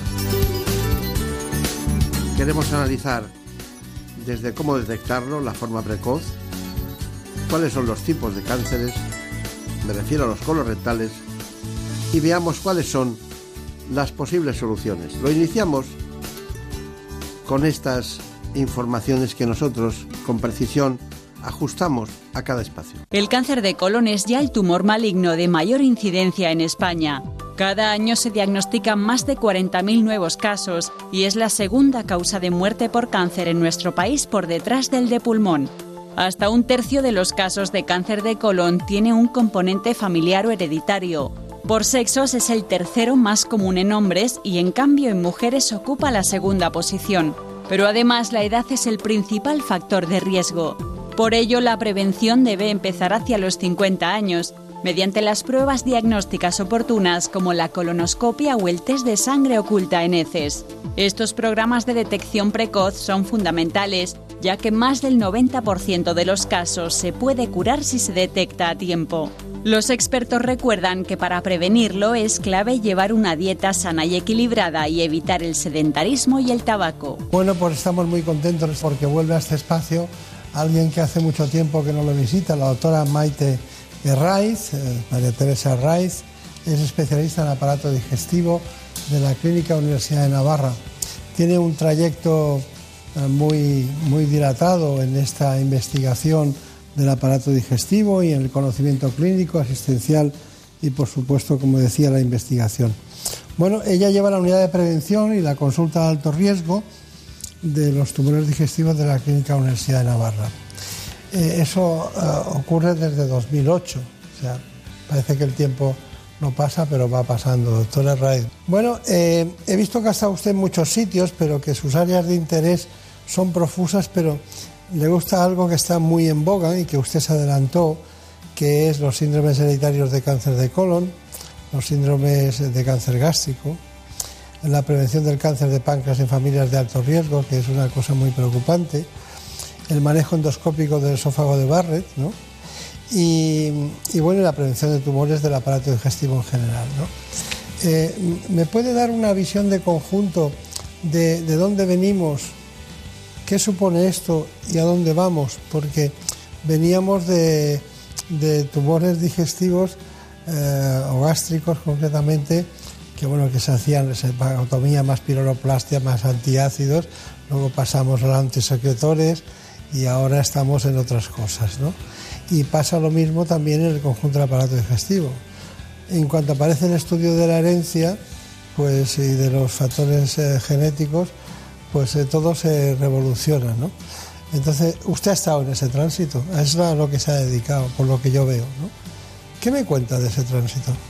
Pues yo diría en primer lugar que tenemos buenas noticias, porque en estos últimos años ha habido grandes avances en el conocimiento de los tumores digestivos y de cómo podemos prevenirlos. Sabemos básicamente la historia natural, que los tumores no aparecen de la noche a la mañana, sino que tienen un tiempo en el que se van desarrollando. Y la gran noticia viene de la mano de las herramientas que tenemos para el diagnóstico, como es la endoscopia digestiva, que nos permite entrar dentro del aparato digestivo, del estómago o del colon para ver las lesiones precoces y, por tanto, poder prevenirlos. Junto a esto, sabemos también el peso de la herencia y en los últimos años se han desarrollado importantes estudios en Estados Unidos. Nosotros hemos hecho también alguna cosa en, en nuestro hospital y hemos pasado de poder identificar genes individuales asociados a cáncer a poder hacer lo que llamamos hoy en día paneles de genes, es decir, estudiar de una atacada todos los genes asociados a cáncer, de tal manera que con un único estudio somos capaces de decir si un paciente tiene más riesgo de desarrollar cáncer o no, con lo cual la vigilancia la podemos hacer eh, relacionada con el riesgo que tiene el paciente. Es decir, igual que se habla de medicina de precisión para el tratamiento, podemos hablar también de medicina de precisión para el diagnóstico, lo cual es muy importante. Claro, claro, claro. Una vez que clasifican al paciente en un área u otra, ustedes ya pueden intervenir mejor o peor. Pero lo cierto es que más del 90% de los cánceres de colon se pueden curar si se detectan a tiempo. Exactamente. Y ese es el objetivo el objetivo. Tenemos un problema en España que es que el cáncer de colon es el tumor más frecuentemente diagnosticado, porque afecta por igual a hombres y a mujeres. El principal factor de riesgo es la edad, los 50 años, pero hay individuos que tienen más riesgo de desarrollar cáncer de colon. Si sabemos ese riesgo y, por tanto, aplicamos las estrategias diagnósticas eh, eficaces, podemos diagnosticar los tumores en estadios precoces y evitar que se desarrollen los tumores y, por tanto, curarlos. Claro. Sí, pero si no existiera, imaginemos que no existieran los estudios genéticos, mm. solo con la sangre oculta y la colonoscopia, ¿qué conseguiríamos? Bueno, este es un tema que es importante y que tiene que quedar bien claro. La mayoría de los tumores de colon son esporádicos. Se deben básicamente a factores de estilo, factores ambientales, dieta, falta de ejercicio, etcétera. Por tanto, un mensaje muy importante es que a partir de los 50 años hay que realizarse el test de sangre oculta en heces para saber si uno pierde sangre o no y hacerse entonces la colonoscopia. El cáncer hereditario es muy relevante por lo que supone para la familia, pero es verdad que es una pequeña proporción de todos los tumores que diagnosticamos. Así que el mensaje para la población es que a partir de los 50 años hay que hacerse test de sangre oculta en heces y si sale positivo, en ese caso realizarse la colonoscopia. Claro, claro, claro. ¿En qué se asemeja el cáncer de mama y el cáncer de colon? Bueno, pues los dos son tumores muy frecuentes. El cáncer de colon hemos dicho que es el más frecuente en España. En las mujeres si solo consideramos las mujeres, el más frecuente es el tumor de es el cáncer de mama. En ambos casos, en la mayoría, son esporádicos, pero en los dos un pequeño porcentaje tiene antecedentes familiares. Por tanto, es muy importante que en aquellas familias en las que está presente el cáncer de colon o el cáncer de mama, se hagan los estudios oportunos dirigidos para saber si uno tiene más riesgo o no de desarrollar esos tumores y adelantarse con estrategias de vigilancia específicas para el riesgo. Vendría a ser como pasar una ITV específica al riesgo que uno tiene. Claro, claro. ¿Y qué hizo usted en el Massachusetts General Hospital en, en la Universidad de Harvard? ¿Qué hizo allí? Pues estuve dos años en Boston trabajando en la consulta de alto riesgo de, cáncer hereditario. Y lo que hicimos básicamente fue aprender todo lo que estamos poniendo en marcha hoy aquí en, España y en, nuestro medio. Aprender del cáncer hereditario de colon, de estómago. De hecho, eh, de los primeros pacientes que se operaron de cáncer hereditario lo hicimos en la Clínica Universidad de Navarra y en aquel entonces se sabía poco del cáncer de páncreas hereditario y con mi jefe eh, del laboratorio empezamos a hacer alguna cosa, pero hoy en día eh, y recientemente se acaba de presentar en el Congreso, en el último Congreso americano de Oncología, resultados muy prometedores sobre el cáncer de páncreas hereditario, que es también un pequeño porcentaje, pero se ha demostrado por primera vez que hay un fármaco que es eficaz para este tipo de pacientes y se extraen dos consecuencias muy importantes de ese estudio. Uno, que, el, y esto forma parte ya de las guías clínicas, que en todos los pacientes diagnosticados de cáncer de páncreas estaría indicado ver si es o no hereditario para ver si se pueden beneficiar de tratamientos específicos. Claro.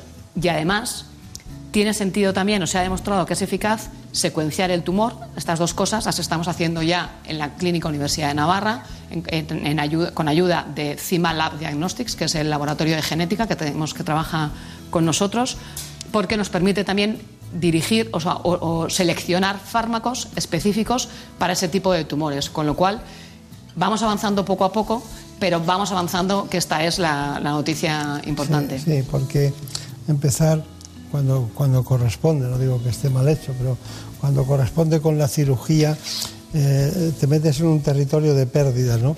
Cuando vas con la precisión, te metes en un territorio de, ganar. ¿no? Claramente, o sea, lo, importante es conocer la situación al inicio del diagnóstico de la enfermedad, ¿no? hacer un mapa de dónde estamos y a partir de ahí saber eh, en qué dirección tenemos que, seguir y qué fármacos o qué tratamientos hay que aplicar. Mucha gente que no le ha ido bien en su vida con cáncer de páncreas hoy saldrían adelante de esa manera. Bueno, es muy interesante para mí el, el cáncer de colon, hablaremos de muchas cosas, pero hay un componente familiar que ya hemos detectado. Yo soy amigo de Lynch, me cae muy bien Lynch, ¿no? Eh, era el interdista americano, ¿no? Que en un momento determinado descubrió ese trastorno genético eh, de herencia autosómica y dominante, ¿no? Y, hablaba él de dos tipos de cánceres, ¿no? el tipo 1 y el tipo 2, unos que desbordaban el ámbito local y otros que se quedaban ahí, creo recordar esa situación. Fue en 1966, ha llovido mucho, ¿no? ¿Qué, qué cánceres, eh, cuando le dicen a alguien, tiene usted un síndrome de Lynch, o tiene, eh, hay algún otro síndrome, uno, el adeno, uno me parece que es... Eh, la poliposis adenomatosa, ¿no? Familiar. Familiar.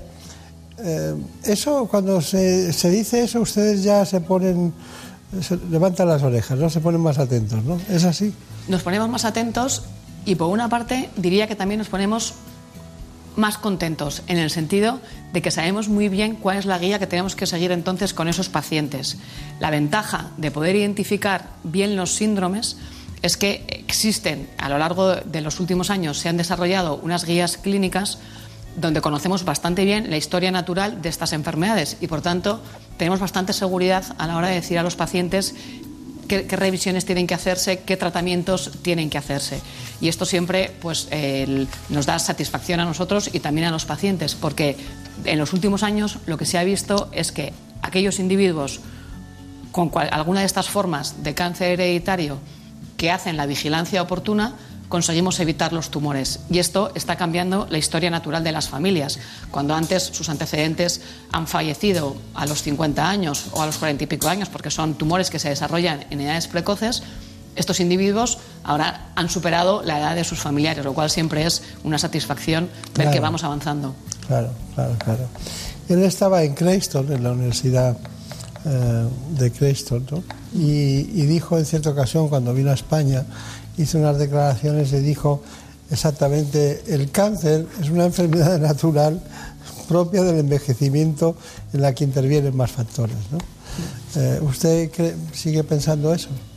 Sin duda alguna. De hecho, una de las cosas que más nos están sorprendiendo recientemente y que hay estudios que lo avalan es que está aumentando la incidencia, el número de casos de cáncer de colon en edades, en gente más joven, en edades más tempranas. Eso me ha llamado mucho la atención. Por debajo de 50 años. Y realmente los genes no han cambiado. O sea, no, y gente de 35 y 40 años, ¿no? Con lo cual, probablemente, respondiendo a la pregunta que antes me hacía, doctor Beltrán, sean los factores ambientales, dieta, falta de ejercicio, sedentarismo, tabaco, alcohol, etcétera, algo está cambiando que sin que cambien los genes está facilitando que aparezcan nuevos tumores. Con lo cual, este es un campo en el que también se está haciendo mucha investigación, hay mucho interés y mm, no, siempre es momento de insistir en lo que llamamos la prevención primaria, que es tratar de evitar aquellos factores que predisponen al cáncer. Está bien. Bueno, tenemos eh, un reportaje sobre el cáncer hereditario, ¿no? Cáncer de colon, me refiero, hereditario como, pues. Y está la doctora Maite Hernández con nosotros y, y la enfermera Olga Prat, también participa en esto. La conoce usted perfectamente, ¿no? Olga Prat, que será catalana, ¿no? Es mi colega, trabaja en la consulta conmigo. De raíces es Navarra. Ah, sí. Bueno, pero se puede trabajar en Navarra siendo de otros sitios, ¿no? Se puede trabajar en Navarra siendo de otros sitios. bueno, pues vamos con esa información.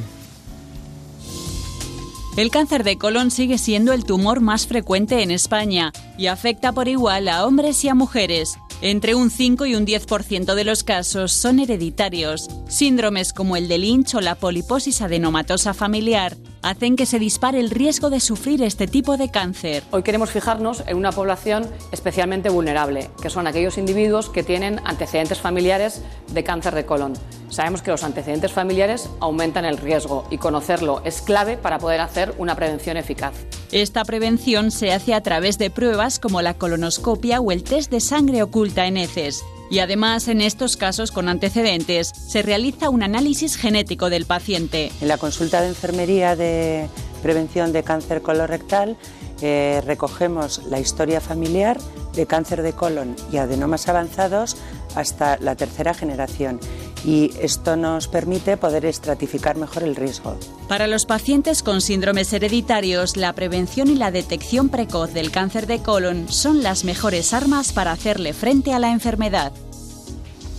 Bueno, está usted de acuerdo, ¿no? Totalmente de acuerdo.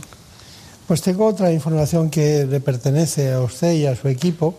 Amaya Sastre es una paciente suya eh, que se prestó, que tenía tengo entendido síndrome de Lynch y, una, o sea, una poliposis de colon y entonces eh, hemos estado también haciendo una información. El síndrome de Lynch lo descubrí por casualidad. En mi familia siempre había habido mucho cáncer y estaba, era como una sombra, la sombra del cáncer. Pero no habíamos oído hablar jamás ni de Lynch, ni de cáncer hereditario, ni de ninguna cosa similar. Mi hermano falleció el año pasado, con 39 años, por cáncer de colon por falta de prevención. Sin ninguna duda fue por falta de prevención, porque no conocíamos que teníamos esa mutación genética, porque cuando lo supimos fue demasiado tarde y el resultado es ese. Mi hija tiene 15 años, hace dos años hizo las pruebas, ella quiso hacérselas, insistió en hacerse las pruebas, ella está encantada de saberlo, encantada. pero bueno, ha visto a su madre y, le ha visto a su tío.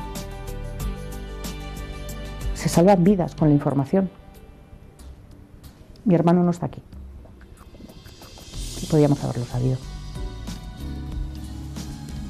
Esto pone acento en algo que usted siempre le ha preocupado, ¿no? Tradicionalmente, que es el que colaboren los que tienen un síndrome de Lynch o tienen alguna patología con información para que ustedes puedan llegar a tiempo, ¿no? Realmente este es un tema eh, que con mucha frecuencia nos encontramos en la consulta como una dificultad, porque durante años el tema del diagnóstico de cáncer en las familias ha sido un tema tabú y muchas familias no saben de qué han fallecido sus, sus, eh, sus familiares. Conocerlo es clave para poder sospechar que existe un síndrome hereditario. Y yo creo que hoy en día estamos en una situación en la que hay mucha mayor concienciación, social del apoyo que nos podemos dar unos a otros y de lo importante que es la información que transmitimos unos a otros. Con lo cual, poder compartir en la familia con naturalidad que uno tiene este tipo de enfermedad puede facilitar que en la misma familia se descubran estas formas de cáncer hereditario y, como nos explicaba Maya en el, en el vídeo, poder prevenir en el resto de familiares y evitar que desarrollen estas enfermedades. Claro, claro. Bueno, pero tenemos que contar algo, ¿no? Algo que usted nos ha dicho y tenemos que decirlo. Lynch ha muerto. Sí, ha fallecido y yo creo que es un momento también para rendirle homenaje porque el, campo que ha abierto en la medicina para el descubrimiento de los síndromes hereditarios de predisposición al cáncer ha sido increíble. En los primeros años, desde, desde la definición del síndrome que lleva su nombre, se avanzó más lento, cada vez vamos a mayor velocidad y yo espero que siga así la, investigación que estamos desarrollando en España y varios consorcios de hospitales em, que trabajamos de manera unida con el apoyo y la solidaridad de los pacientes, que son los que nos brindan también la oportunidad y el empuje, diría yo, y la ilusión para poder seguir adelante e investigando en favor de estas enfermedades. Claro. Seguro que tiene alguien de algún adjunto que va a poder seguir con el proyecto. Henry T. Lynch, ¿no? Vivía en, en, Omaha, en Nebraska, ¿no? Un gran especialista. Bueno, me ha sorprendido mucho que haya muerto. Más de 40 años de investigación básica y clínica, ¿no? incluso en las conferencias contaba todo el proceso siempre. Bueno, nosotros seguimos adelante. Usted ha puesto acento en los jóvenes. ¿Por qué cree usted que los más jóvenes van teniendo cáncer de colon? Bueno, pues los estudios que tenemos hasta ahora lo que demuestran es que los genes efectivamente no han cambiado, los genes no mutan, eh, los genes que heredamos, cada uno no mutan y se producen así grandes revoluciones, pero lo que sí que ha cambiado claramente son los hábitos y los estilos de vida.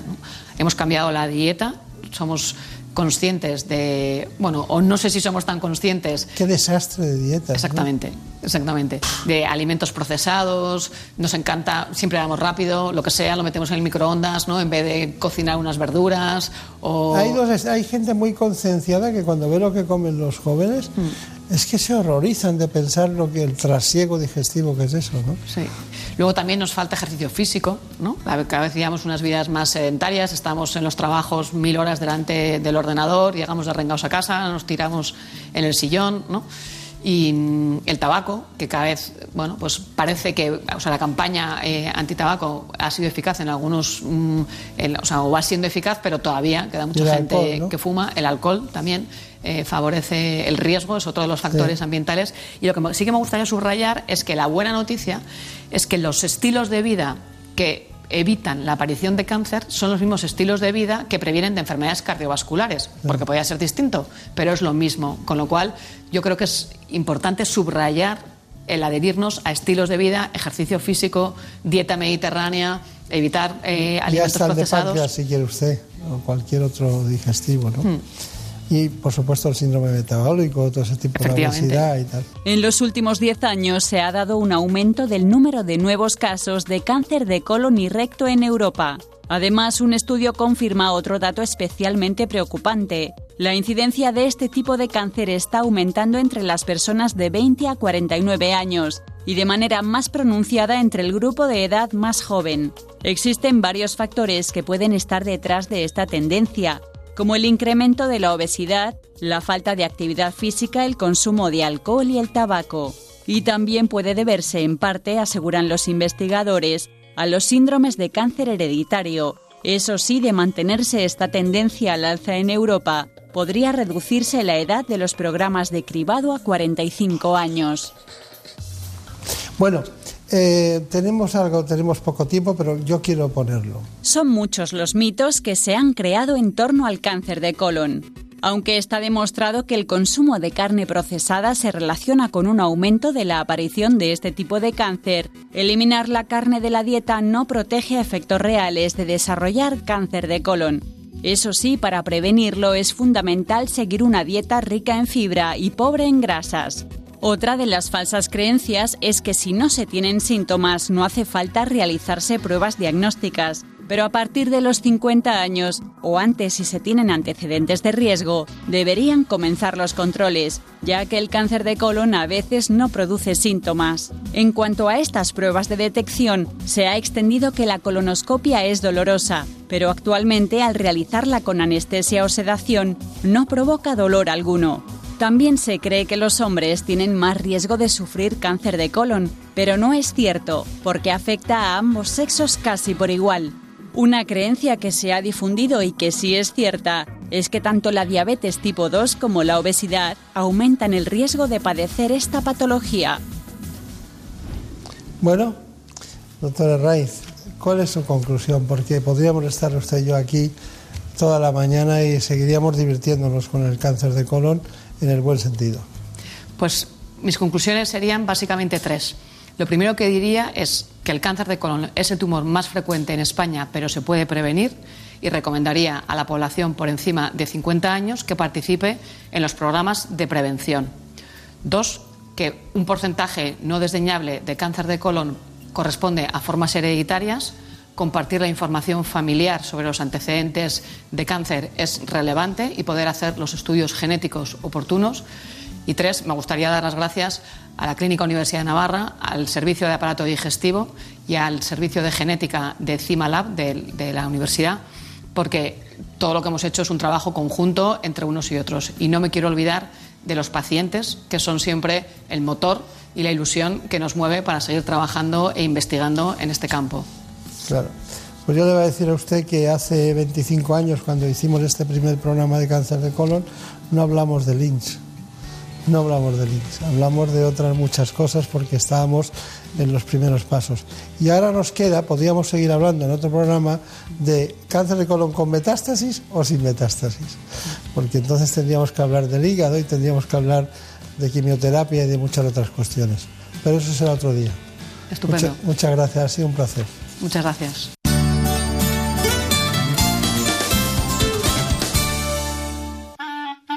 Donde Alsina conseguimos entrevistas imposibles. Vamos a felicitar el cumpleaños a Mickey Mouse. ¡Uh! ¿Cuántos cumplen? 91.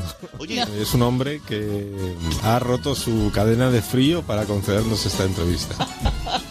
Se llama Walt Disney. Buenos días, señor Disney. Buenos días, Asina. Perdone que estoy cogiendo la postura en la silla, ¿eh? Waldomero, Waldomero Disney. Atravesamos la grieta espacio-temporal. Con nosotros, don Francisco de Goya. Francisco de Goyo. Pero eh, usted siempre se le ha conocido como Goya. Lo que pasa es que yo ya era inclusivo, entonces dudé si llamarme de Goye, de Goya, de Goyo, y al final dije, pues, De Galle. arroba. Francisco de Goya, arroba. Le va a ir el cuadro en firma. Muy bien. De lunes a viernes, de 6 a 12 y media de la mañana, más de uno. Donde Alsina. Te mereces esta radio. Onda Cero, tu radio. Las humedades causan graves problemas respiratorios, alergias y dolores musculares. No pongas en riesgo tu salud y acaba con ellas para siempre. Ponte en manos de Murprotec. Pide tu diagnóstico gratuito, personalizado sin compromiso y con una garantía de hasta 30 años. Contacta en el 930 1130 o en murprotec.es. Para tu tranquilidad, Murprotec. Garantía de calidad. La actualidad no para. Por eso los fines de semana también te acercamos todas las noticias. Esto es lo que está pasando ahí fuera. Pedro Sánchez, que este sábado recibía una oferta que se ha permitido rechazar y envía también un Y desde México, Mamen, no llegan buenas noticias. Y seguramente estemos hablando de una de las imágenes ¿De qué del... se habla hoy en otros lugares del planeta? Rusia, Xavi Colás. En Rusia se acabó lo de fumar. Estamos ya en el Reino Unido con Celia Maza. El Partido Conservador inicia... Vamos ahora hasta Italia, Darío Menor. La sentencia del Tribunal Y Constitucional. cerramos en Israel. Israel con Hannah Beris. En Israel la semana que termina ha sido muy política. Noticias fin de semana con Juan Diego Guerrero. Sábados y domingos a las 7 de la mañana y a las 2 de la tarde. Te mereces esta radio. Onda Cero, tu radio. El sudario de Turín podría ser la reliquia religiosa más famosa de la historia. Algunos cristianos creen que el sudario, el cual parece llevar la marca del cuerpo de un hombre, fue la sábana que se usó en el entierro de Jesús. En 1988, un equipo de investigadores examinó la tela y dató su origen entre los años 1260 y 1390. La síndone se conserva protegida en una vitrina especial a prueba de balas con control de temperatura en la Catedral de Turín.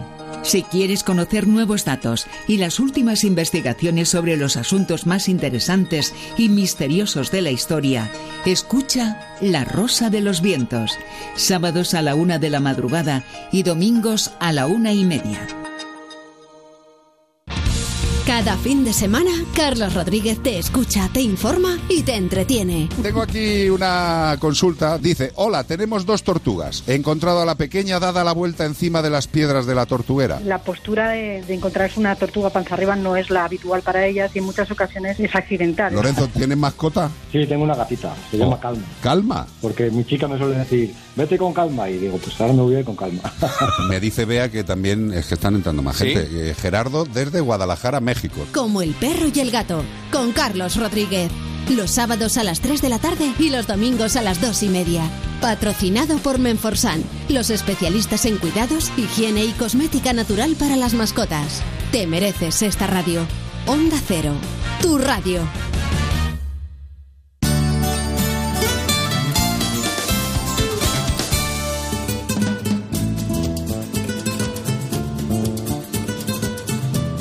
Ha llegado el momento de conocer lo que publican nuestros compañeros de La Razón en ese suplemento de A Tu Salud. Saludos desde La Razón. Esta semana en A Tu Salud contamos cómo la cirugía puede ser una herramienta de precisión para tratar las depresiones severas y crónicas. Reunimos a expertos y pacientes en torno a una mesa para tratar los problemas de la artritis psoriásica. La sensibilización de la sociedad y una mayor información permiten un mejor manejo de la enfermedad. Nos hacemos eco de los premios de la Fundación Merck Salud a proyectos que suman calidad de vida a los pacientes con esclerosis múltiple. Abordamos también cómo la cirugía mínimamente invasiva sirve para intervenir con éxito patologías de la columna vertebral. En la contra, el participante de la nueva edición de Operación Triunfo Agoney habla de sus proyectos de futuro y cómo cuida su salud. Estos son solo algunos de los contenidos. Encontrarán más información en las páginas del suplemento a tu salud y durante toda la semana en nuestra página web www.larazón.es barra salud. Sin más, que pasen una feliz semana. En buenas manos. El programa de salud de Onda Cero. Dirige y presenta el doctor Bartolomé Beltrán.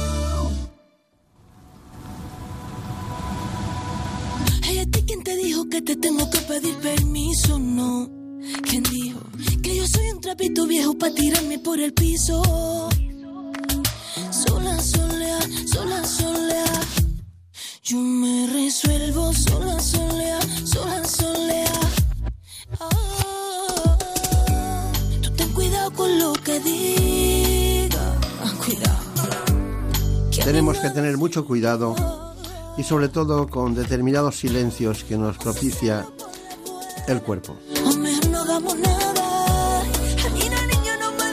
Ellas están solas hasta esta adversidad que provocan los ovarios. Vamos a hablar del cáncer más oculto, del que no da prácticamente sintomatología. Lo vamos a hacer con el doctor Javier de Santiago. Él es jefe de servicio de ginecología oncológica del Anderson Center de Madrid.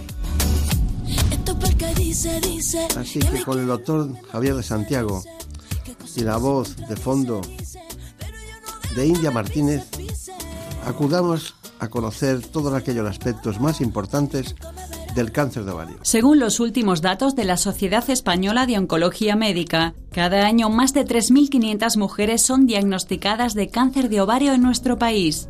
Se sitúa así en el quinto tipo de cáncer más frecuente en mujeres, por detrás de los cánceres de mama, colon, útero y pulmón.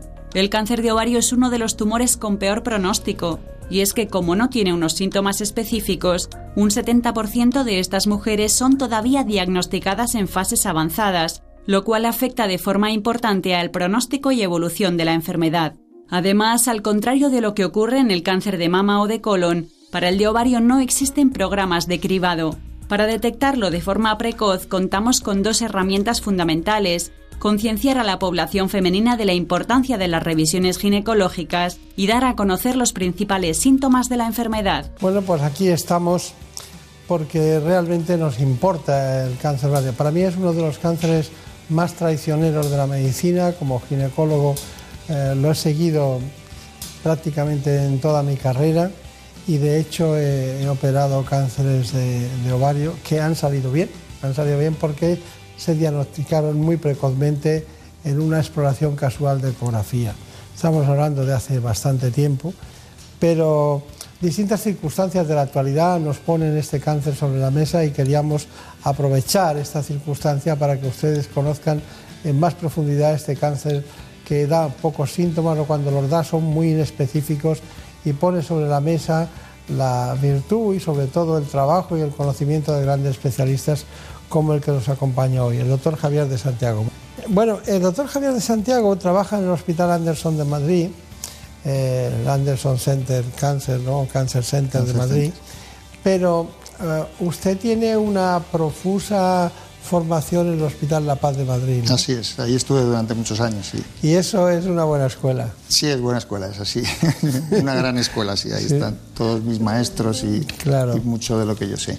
Tuvieron que, que, montar el Ramón y Cajal para hacerlo mejor. Eso es. pero no, pero no, no, consiguieron nada más que hubiera dos hospitales muy buenos. La competencia es buena también, entonces eso estimuló también la ciencia, ¿no? Así que estuvo muchos años allí y luego, bueno, es doctor de medicina y eh, ha trabajado en la autónoma, es profesor.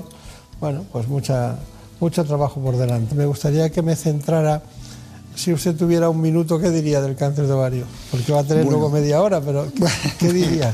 Yo creo que, que, lo ha dicho usted muy bien, ¿no? Es el, nosotros lo llamamos como el asesino silencioso, porque básicamente es un cáncer que no tiene una gran incidencia, una gran prevalencia, pero sí que tiene una elevada mortalidad y una elevada morbilidad. Yo creo que eso es lo que caracteriza fundamentalmente a cáncer ovario. No una gran incidencia, pero sí una gran repercusión en el pronóstico y, en el tratamiento.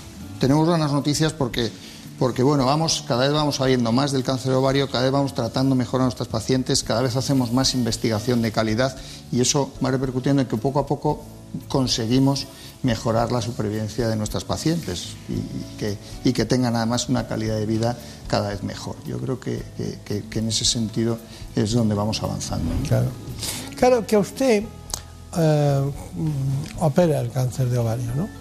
Y, y de repente eh, muchas pacientes tienen quistes, tienen problemas, tienen endometriosis, tienen distintas circunstancias, pero al final tienen un cáncer. Y según mis datos hay 30 tipos diferentes según las, las, células afectadas de cáncer de ovario. No todos funcionan de la misma manera ni tienen tendrán distinta agresividad. Pero, pero, su trabajo siempre es bueno, ¿no? El, problema está en lo que viene después. Claro, claro.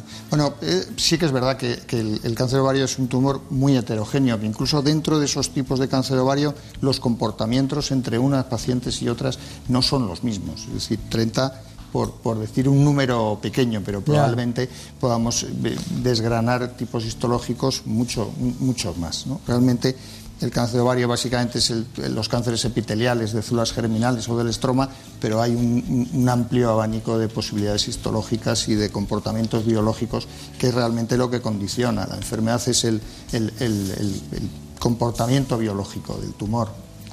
Eh, es más frecuente en mujeres eh, que tienen más de 50 años, ¿no?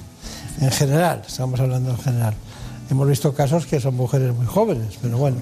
Pero, mm, ¿tiene algún componente, diríamos, algo que usted diría, ¿esto es muy patognomónico o no tiene nada de patognomónico, ninguna sintomatología? No. De, la sintomatología no. Desgraciadamente ese es uno de los caballos de, batalla o de los problemas que tenemos eh, para no hacer un diagnóstico precoz en, casi o más del 70% de las veces no llegamos a tiempo, porque no tiene una sintomatología específica. Algunos tumores de ovario pueden producir hormonas y eso dar una pista, pero la mayoría de ellos no y producen síntomas digestivos, molestias abdominales, distensión abdominal y eso es un síntoma muy frecuente. ¿no? Ahí sí que deberíamos de poner un poco de hincapié en el sentido de que cuando una mujer tenga esos síntomas de forma persistente o de forma continua y de forma molesta, acuda a un especialista o sea vista y valorada por un especialista.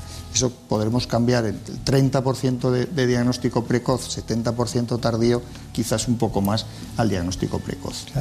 Y esas mujeres que son muy femeninas, hiperestrogénicas, tienen muchos estrógenos, son más proclives a tener cáncer ovario que las que son progesterónicas, algo de obesidad, más. Realmente con respecto al cáncer ovario no es tanta la relación. Sí que es cierto que hay una relación entre lo que antes se conocía como ovulación incesante, mujeres que no tienen hijos, mujeres que no han tomado anticonceptivos y que ovulan todos los meses o que durante mucho largo tiempo de su vida están ovulando, tienen un cierto incremento del riesgo.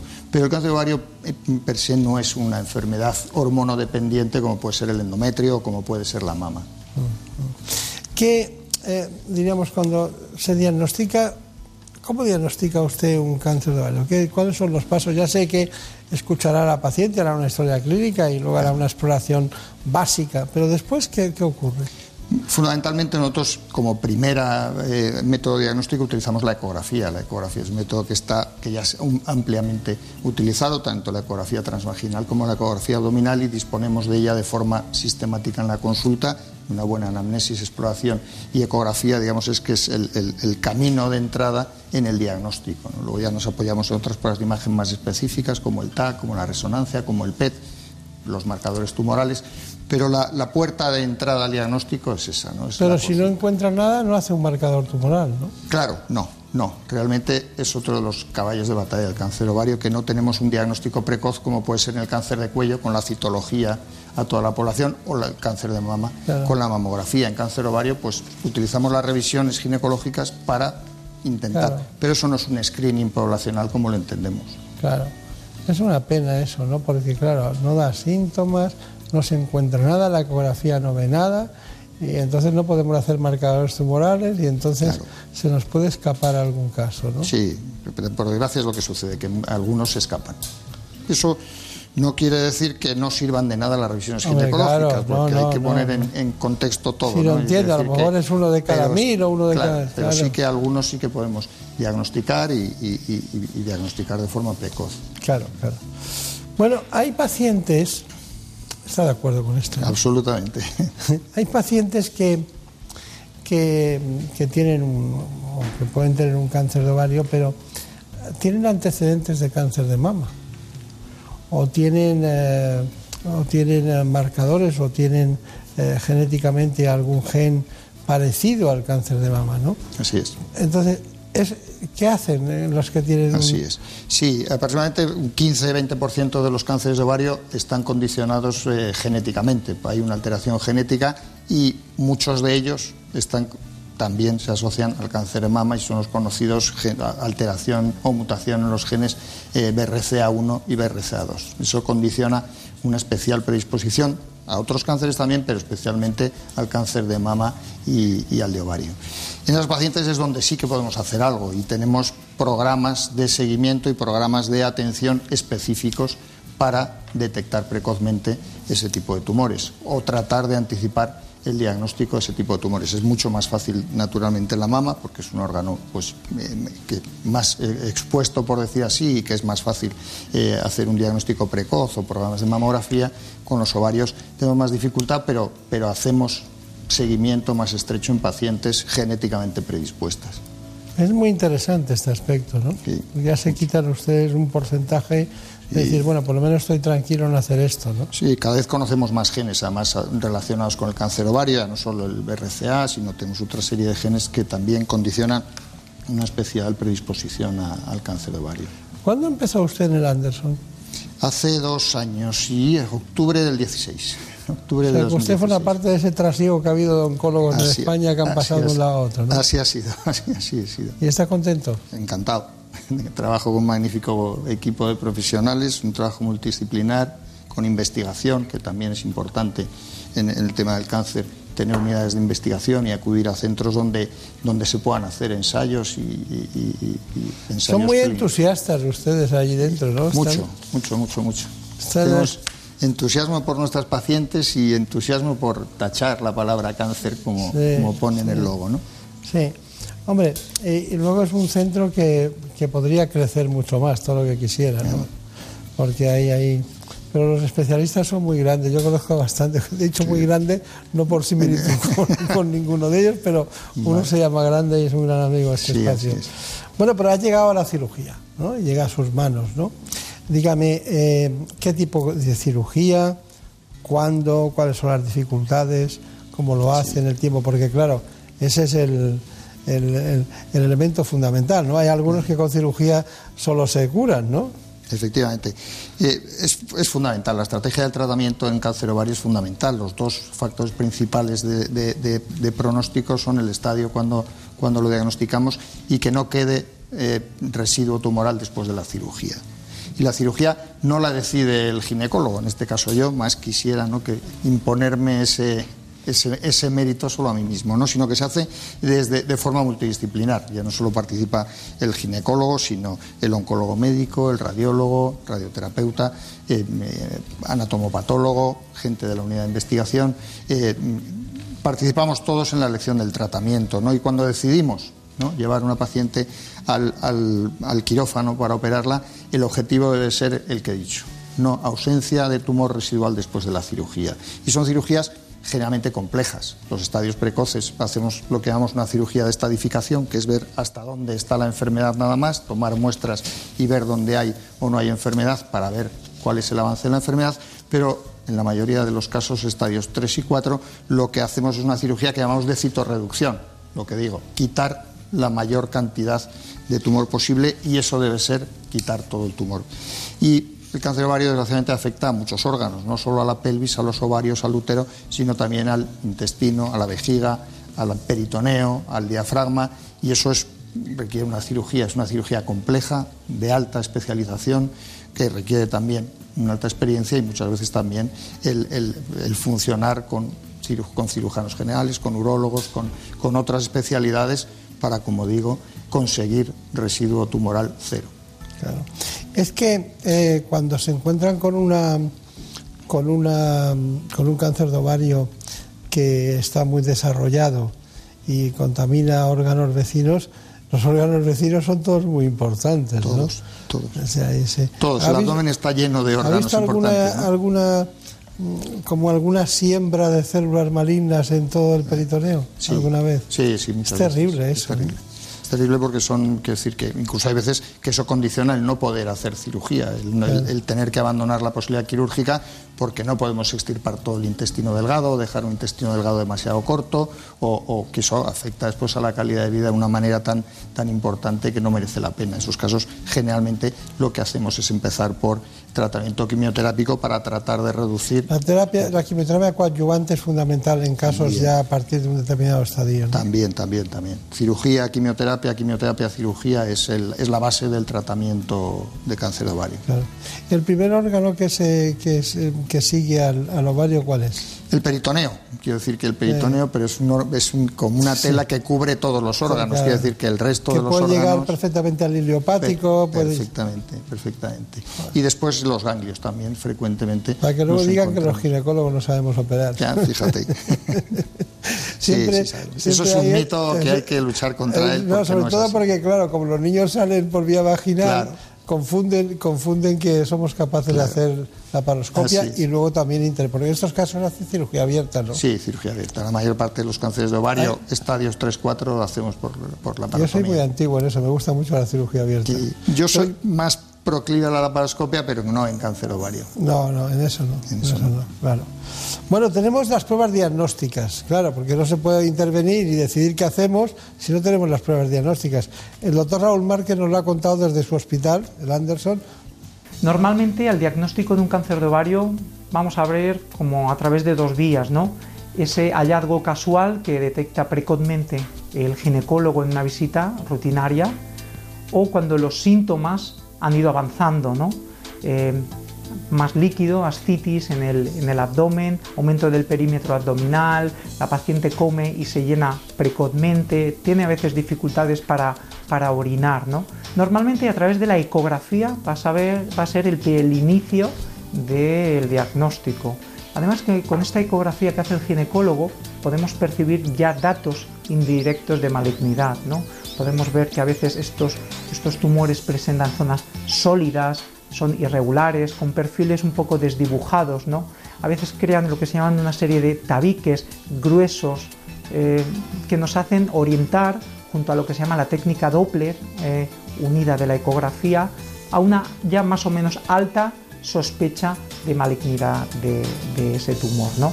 Y todo esto se complementará junto con la resonancia, el TAC o escáner y el PET-TAC. Normalmente la resonancia lo que nos va a dar es eh, muy buena información de la enfermedad locorregional, del peritoneo, del abdomen, no tanto más allá de lo que son de los, de los ovarios, igual que el TAC. ¿no? Y la prueba como el PET-TAC, que es una prueba muy sofisticada, que nos va a decir hasta dónde ha llegado la enfermedad en todo, en todo el cuerpo. ¿no?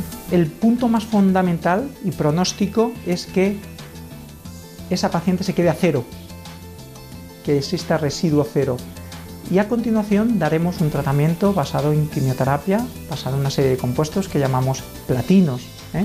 que lo que buscan es eliminar enfermedad microscópica que haya podido quedar. ¿no? Si hacemos una buena cirugía con residuo cero, cirugía óptima, y luego aplicamos un buen tratamiento, las posibilidades de, mm, curación son, son altas, ¿eh? son altas. Bueno, está muy bien, está muy bien las pruebas diagnósticas son fundamentales, ya vemos que ustedes van haciendo los pasos. ¿Hay una cuestión que le inquiete de que lo hayamos dicho de estas en relación con la... Mm, yo creo fundamentalmente poner hincapié en los síntomas, en, cambiar el porcentaje de diagnóstico en estadios precoces a poner estos programas divulgativos y, concienciación es importante el, poner manifiesto que no es normal que una mm, mujer entre 55, 60, 65 años tenga molestias abdominales todos los días, le crezca el abdomen, tenga dolores. Entonces debe consultar, debe consultar. Claro, claro, Y, dentro de las grandes satisfacciones del cáncer, porque usted operará todo lo que son cánceres ginecológicos y eh, la cirugía oncológica en relación con la ginecología, pero da mucha satisfacción el, cáncer de ovario cuando se soluciona, ¿eh? La verdad es que sí, sí, porque es una cirugía complicada que lleva muchas horas y que cuando ves un resultado, cuando mm, notas que eres capaz de, afectar al resultado de, la enfermedad, pues es una satisfacción, sin duda. ¿Y el pronóstico que tienen mujeres jóvenes cuál es? depende de muchos factores, claro, depende de muchos factores del estadio, de la cirugía, del tipo histológico, de, tantos factores que es difícil establecer un, pronóstico general. El estadio influye mucho. ¿Y su conclusión de todo lo que hemos hablado? Incidir en tratar de aumentar el diagnóstico precoz, el acudir a centros eh, con alta especialización y, dedicados a, a, este tipo de cánceres o al cáncer en general y con unidades de investigación y participación en ensayos clínicos y también tranquilizar, es decir, que cuando una mujer tiene un quiste de ovario, la mayor parte de las veces eso no es un cáncer.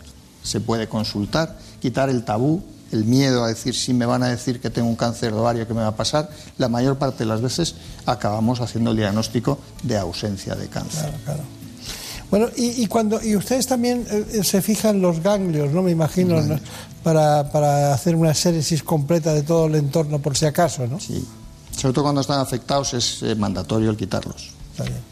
Bueno, pues aquí está el doctor Javier de Santiago, uno de los grandes de la ginecología en el ámbito oncológico, que está en el Anderson de Madrid y que se ha tirado casi 30 años en La Paz, no oculto, sino trabajando cada día en beneficio de todos nosotros. En buenas manos. El programa de salud de Onda Cero. Dirige y presenta el doctor Bartolomé Beltrán.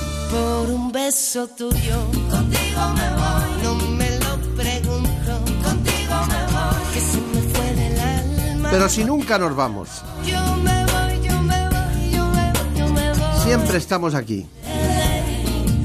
Por su salud. Les propongo que sigan la oferta de salud en el programa ¿Qué me pasa, doctor? Que empieza ahora dentro de un rato a las 9 de la mañana en la sexta. Compartimos contenidos, compartimos ilusiones, compartimos el interés por la salud. Que pasen buen fin de semana.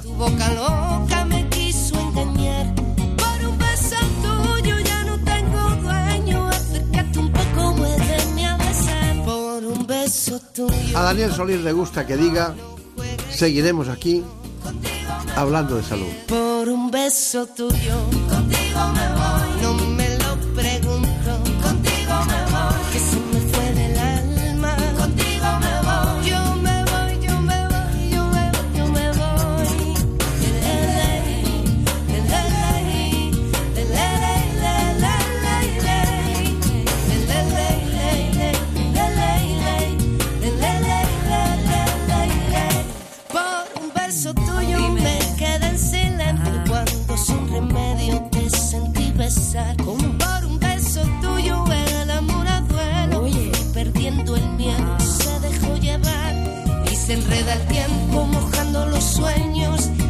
boca loca me quiso engañar.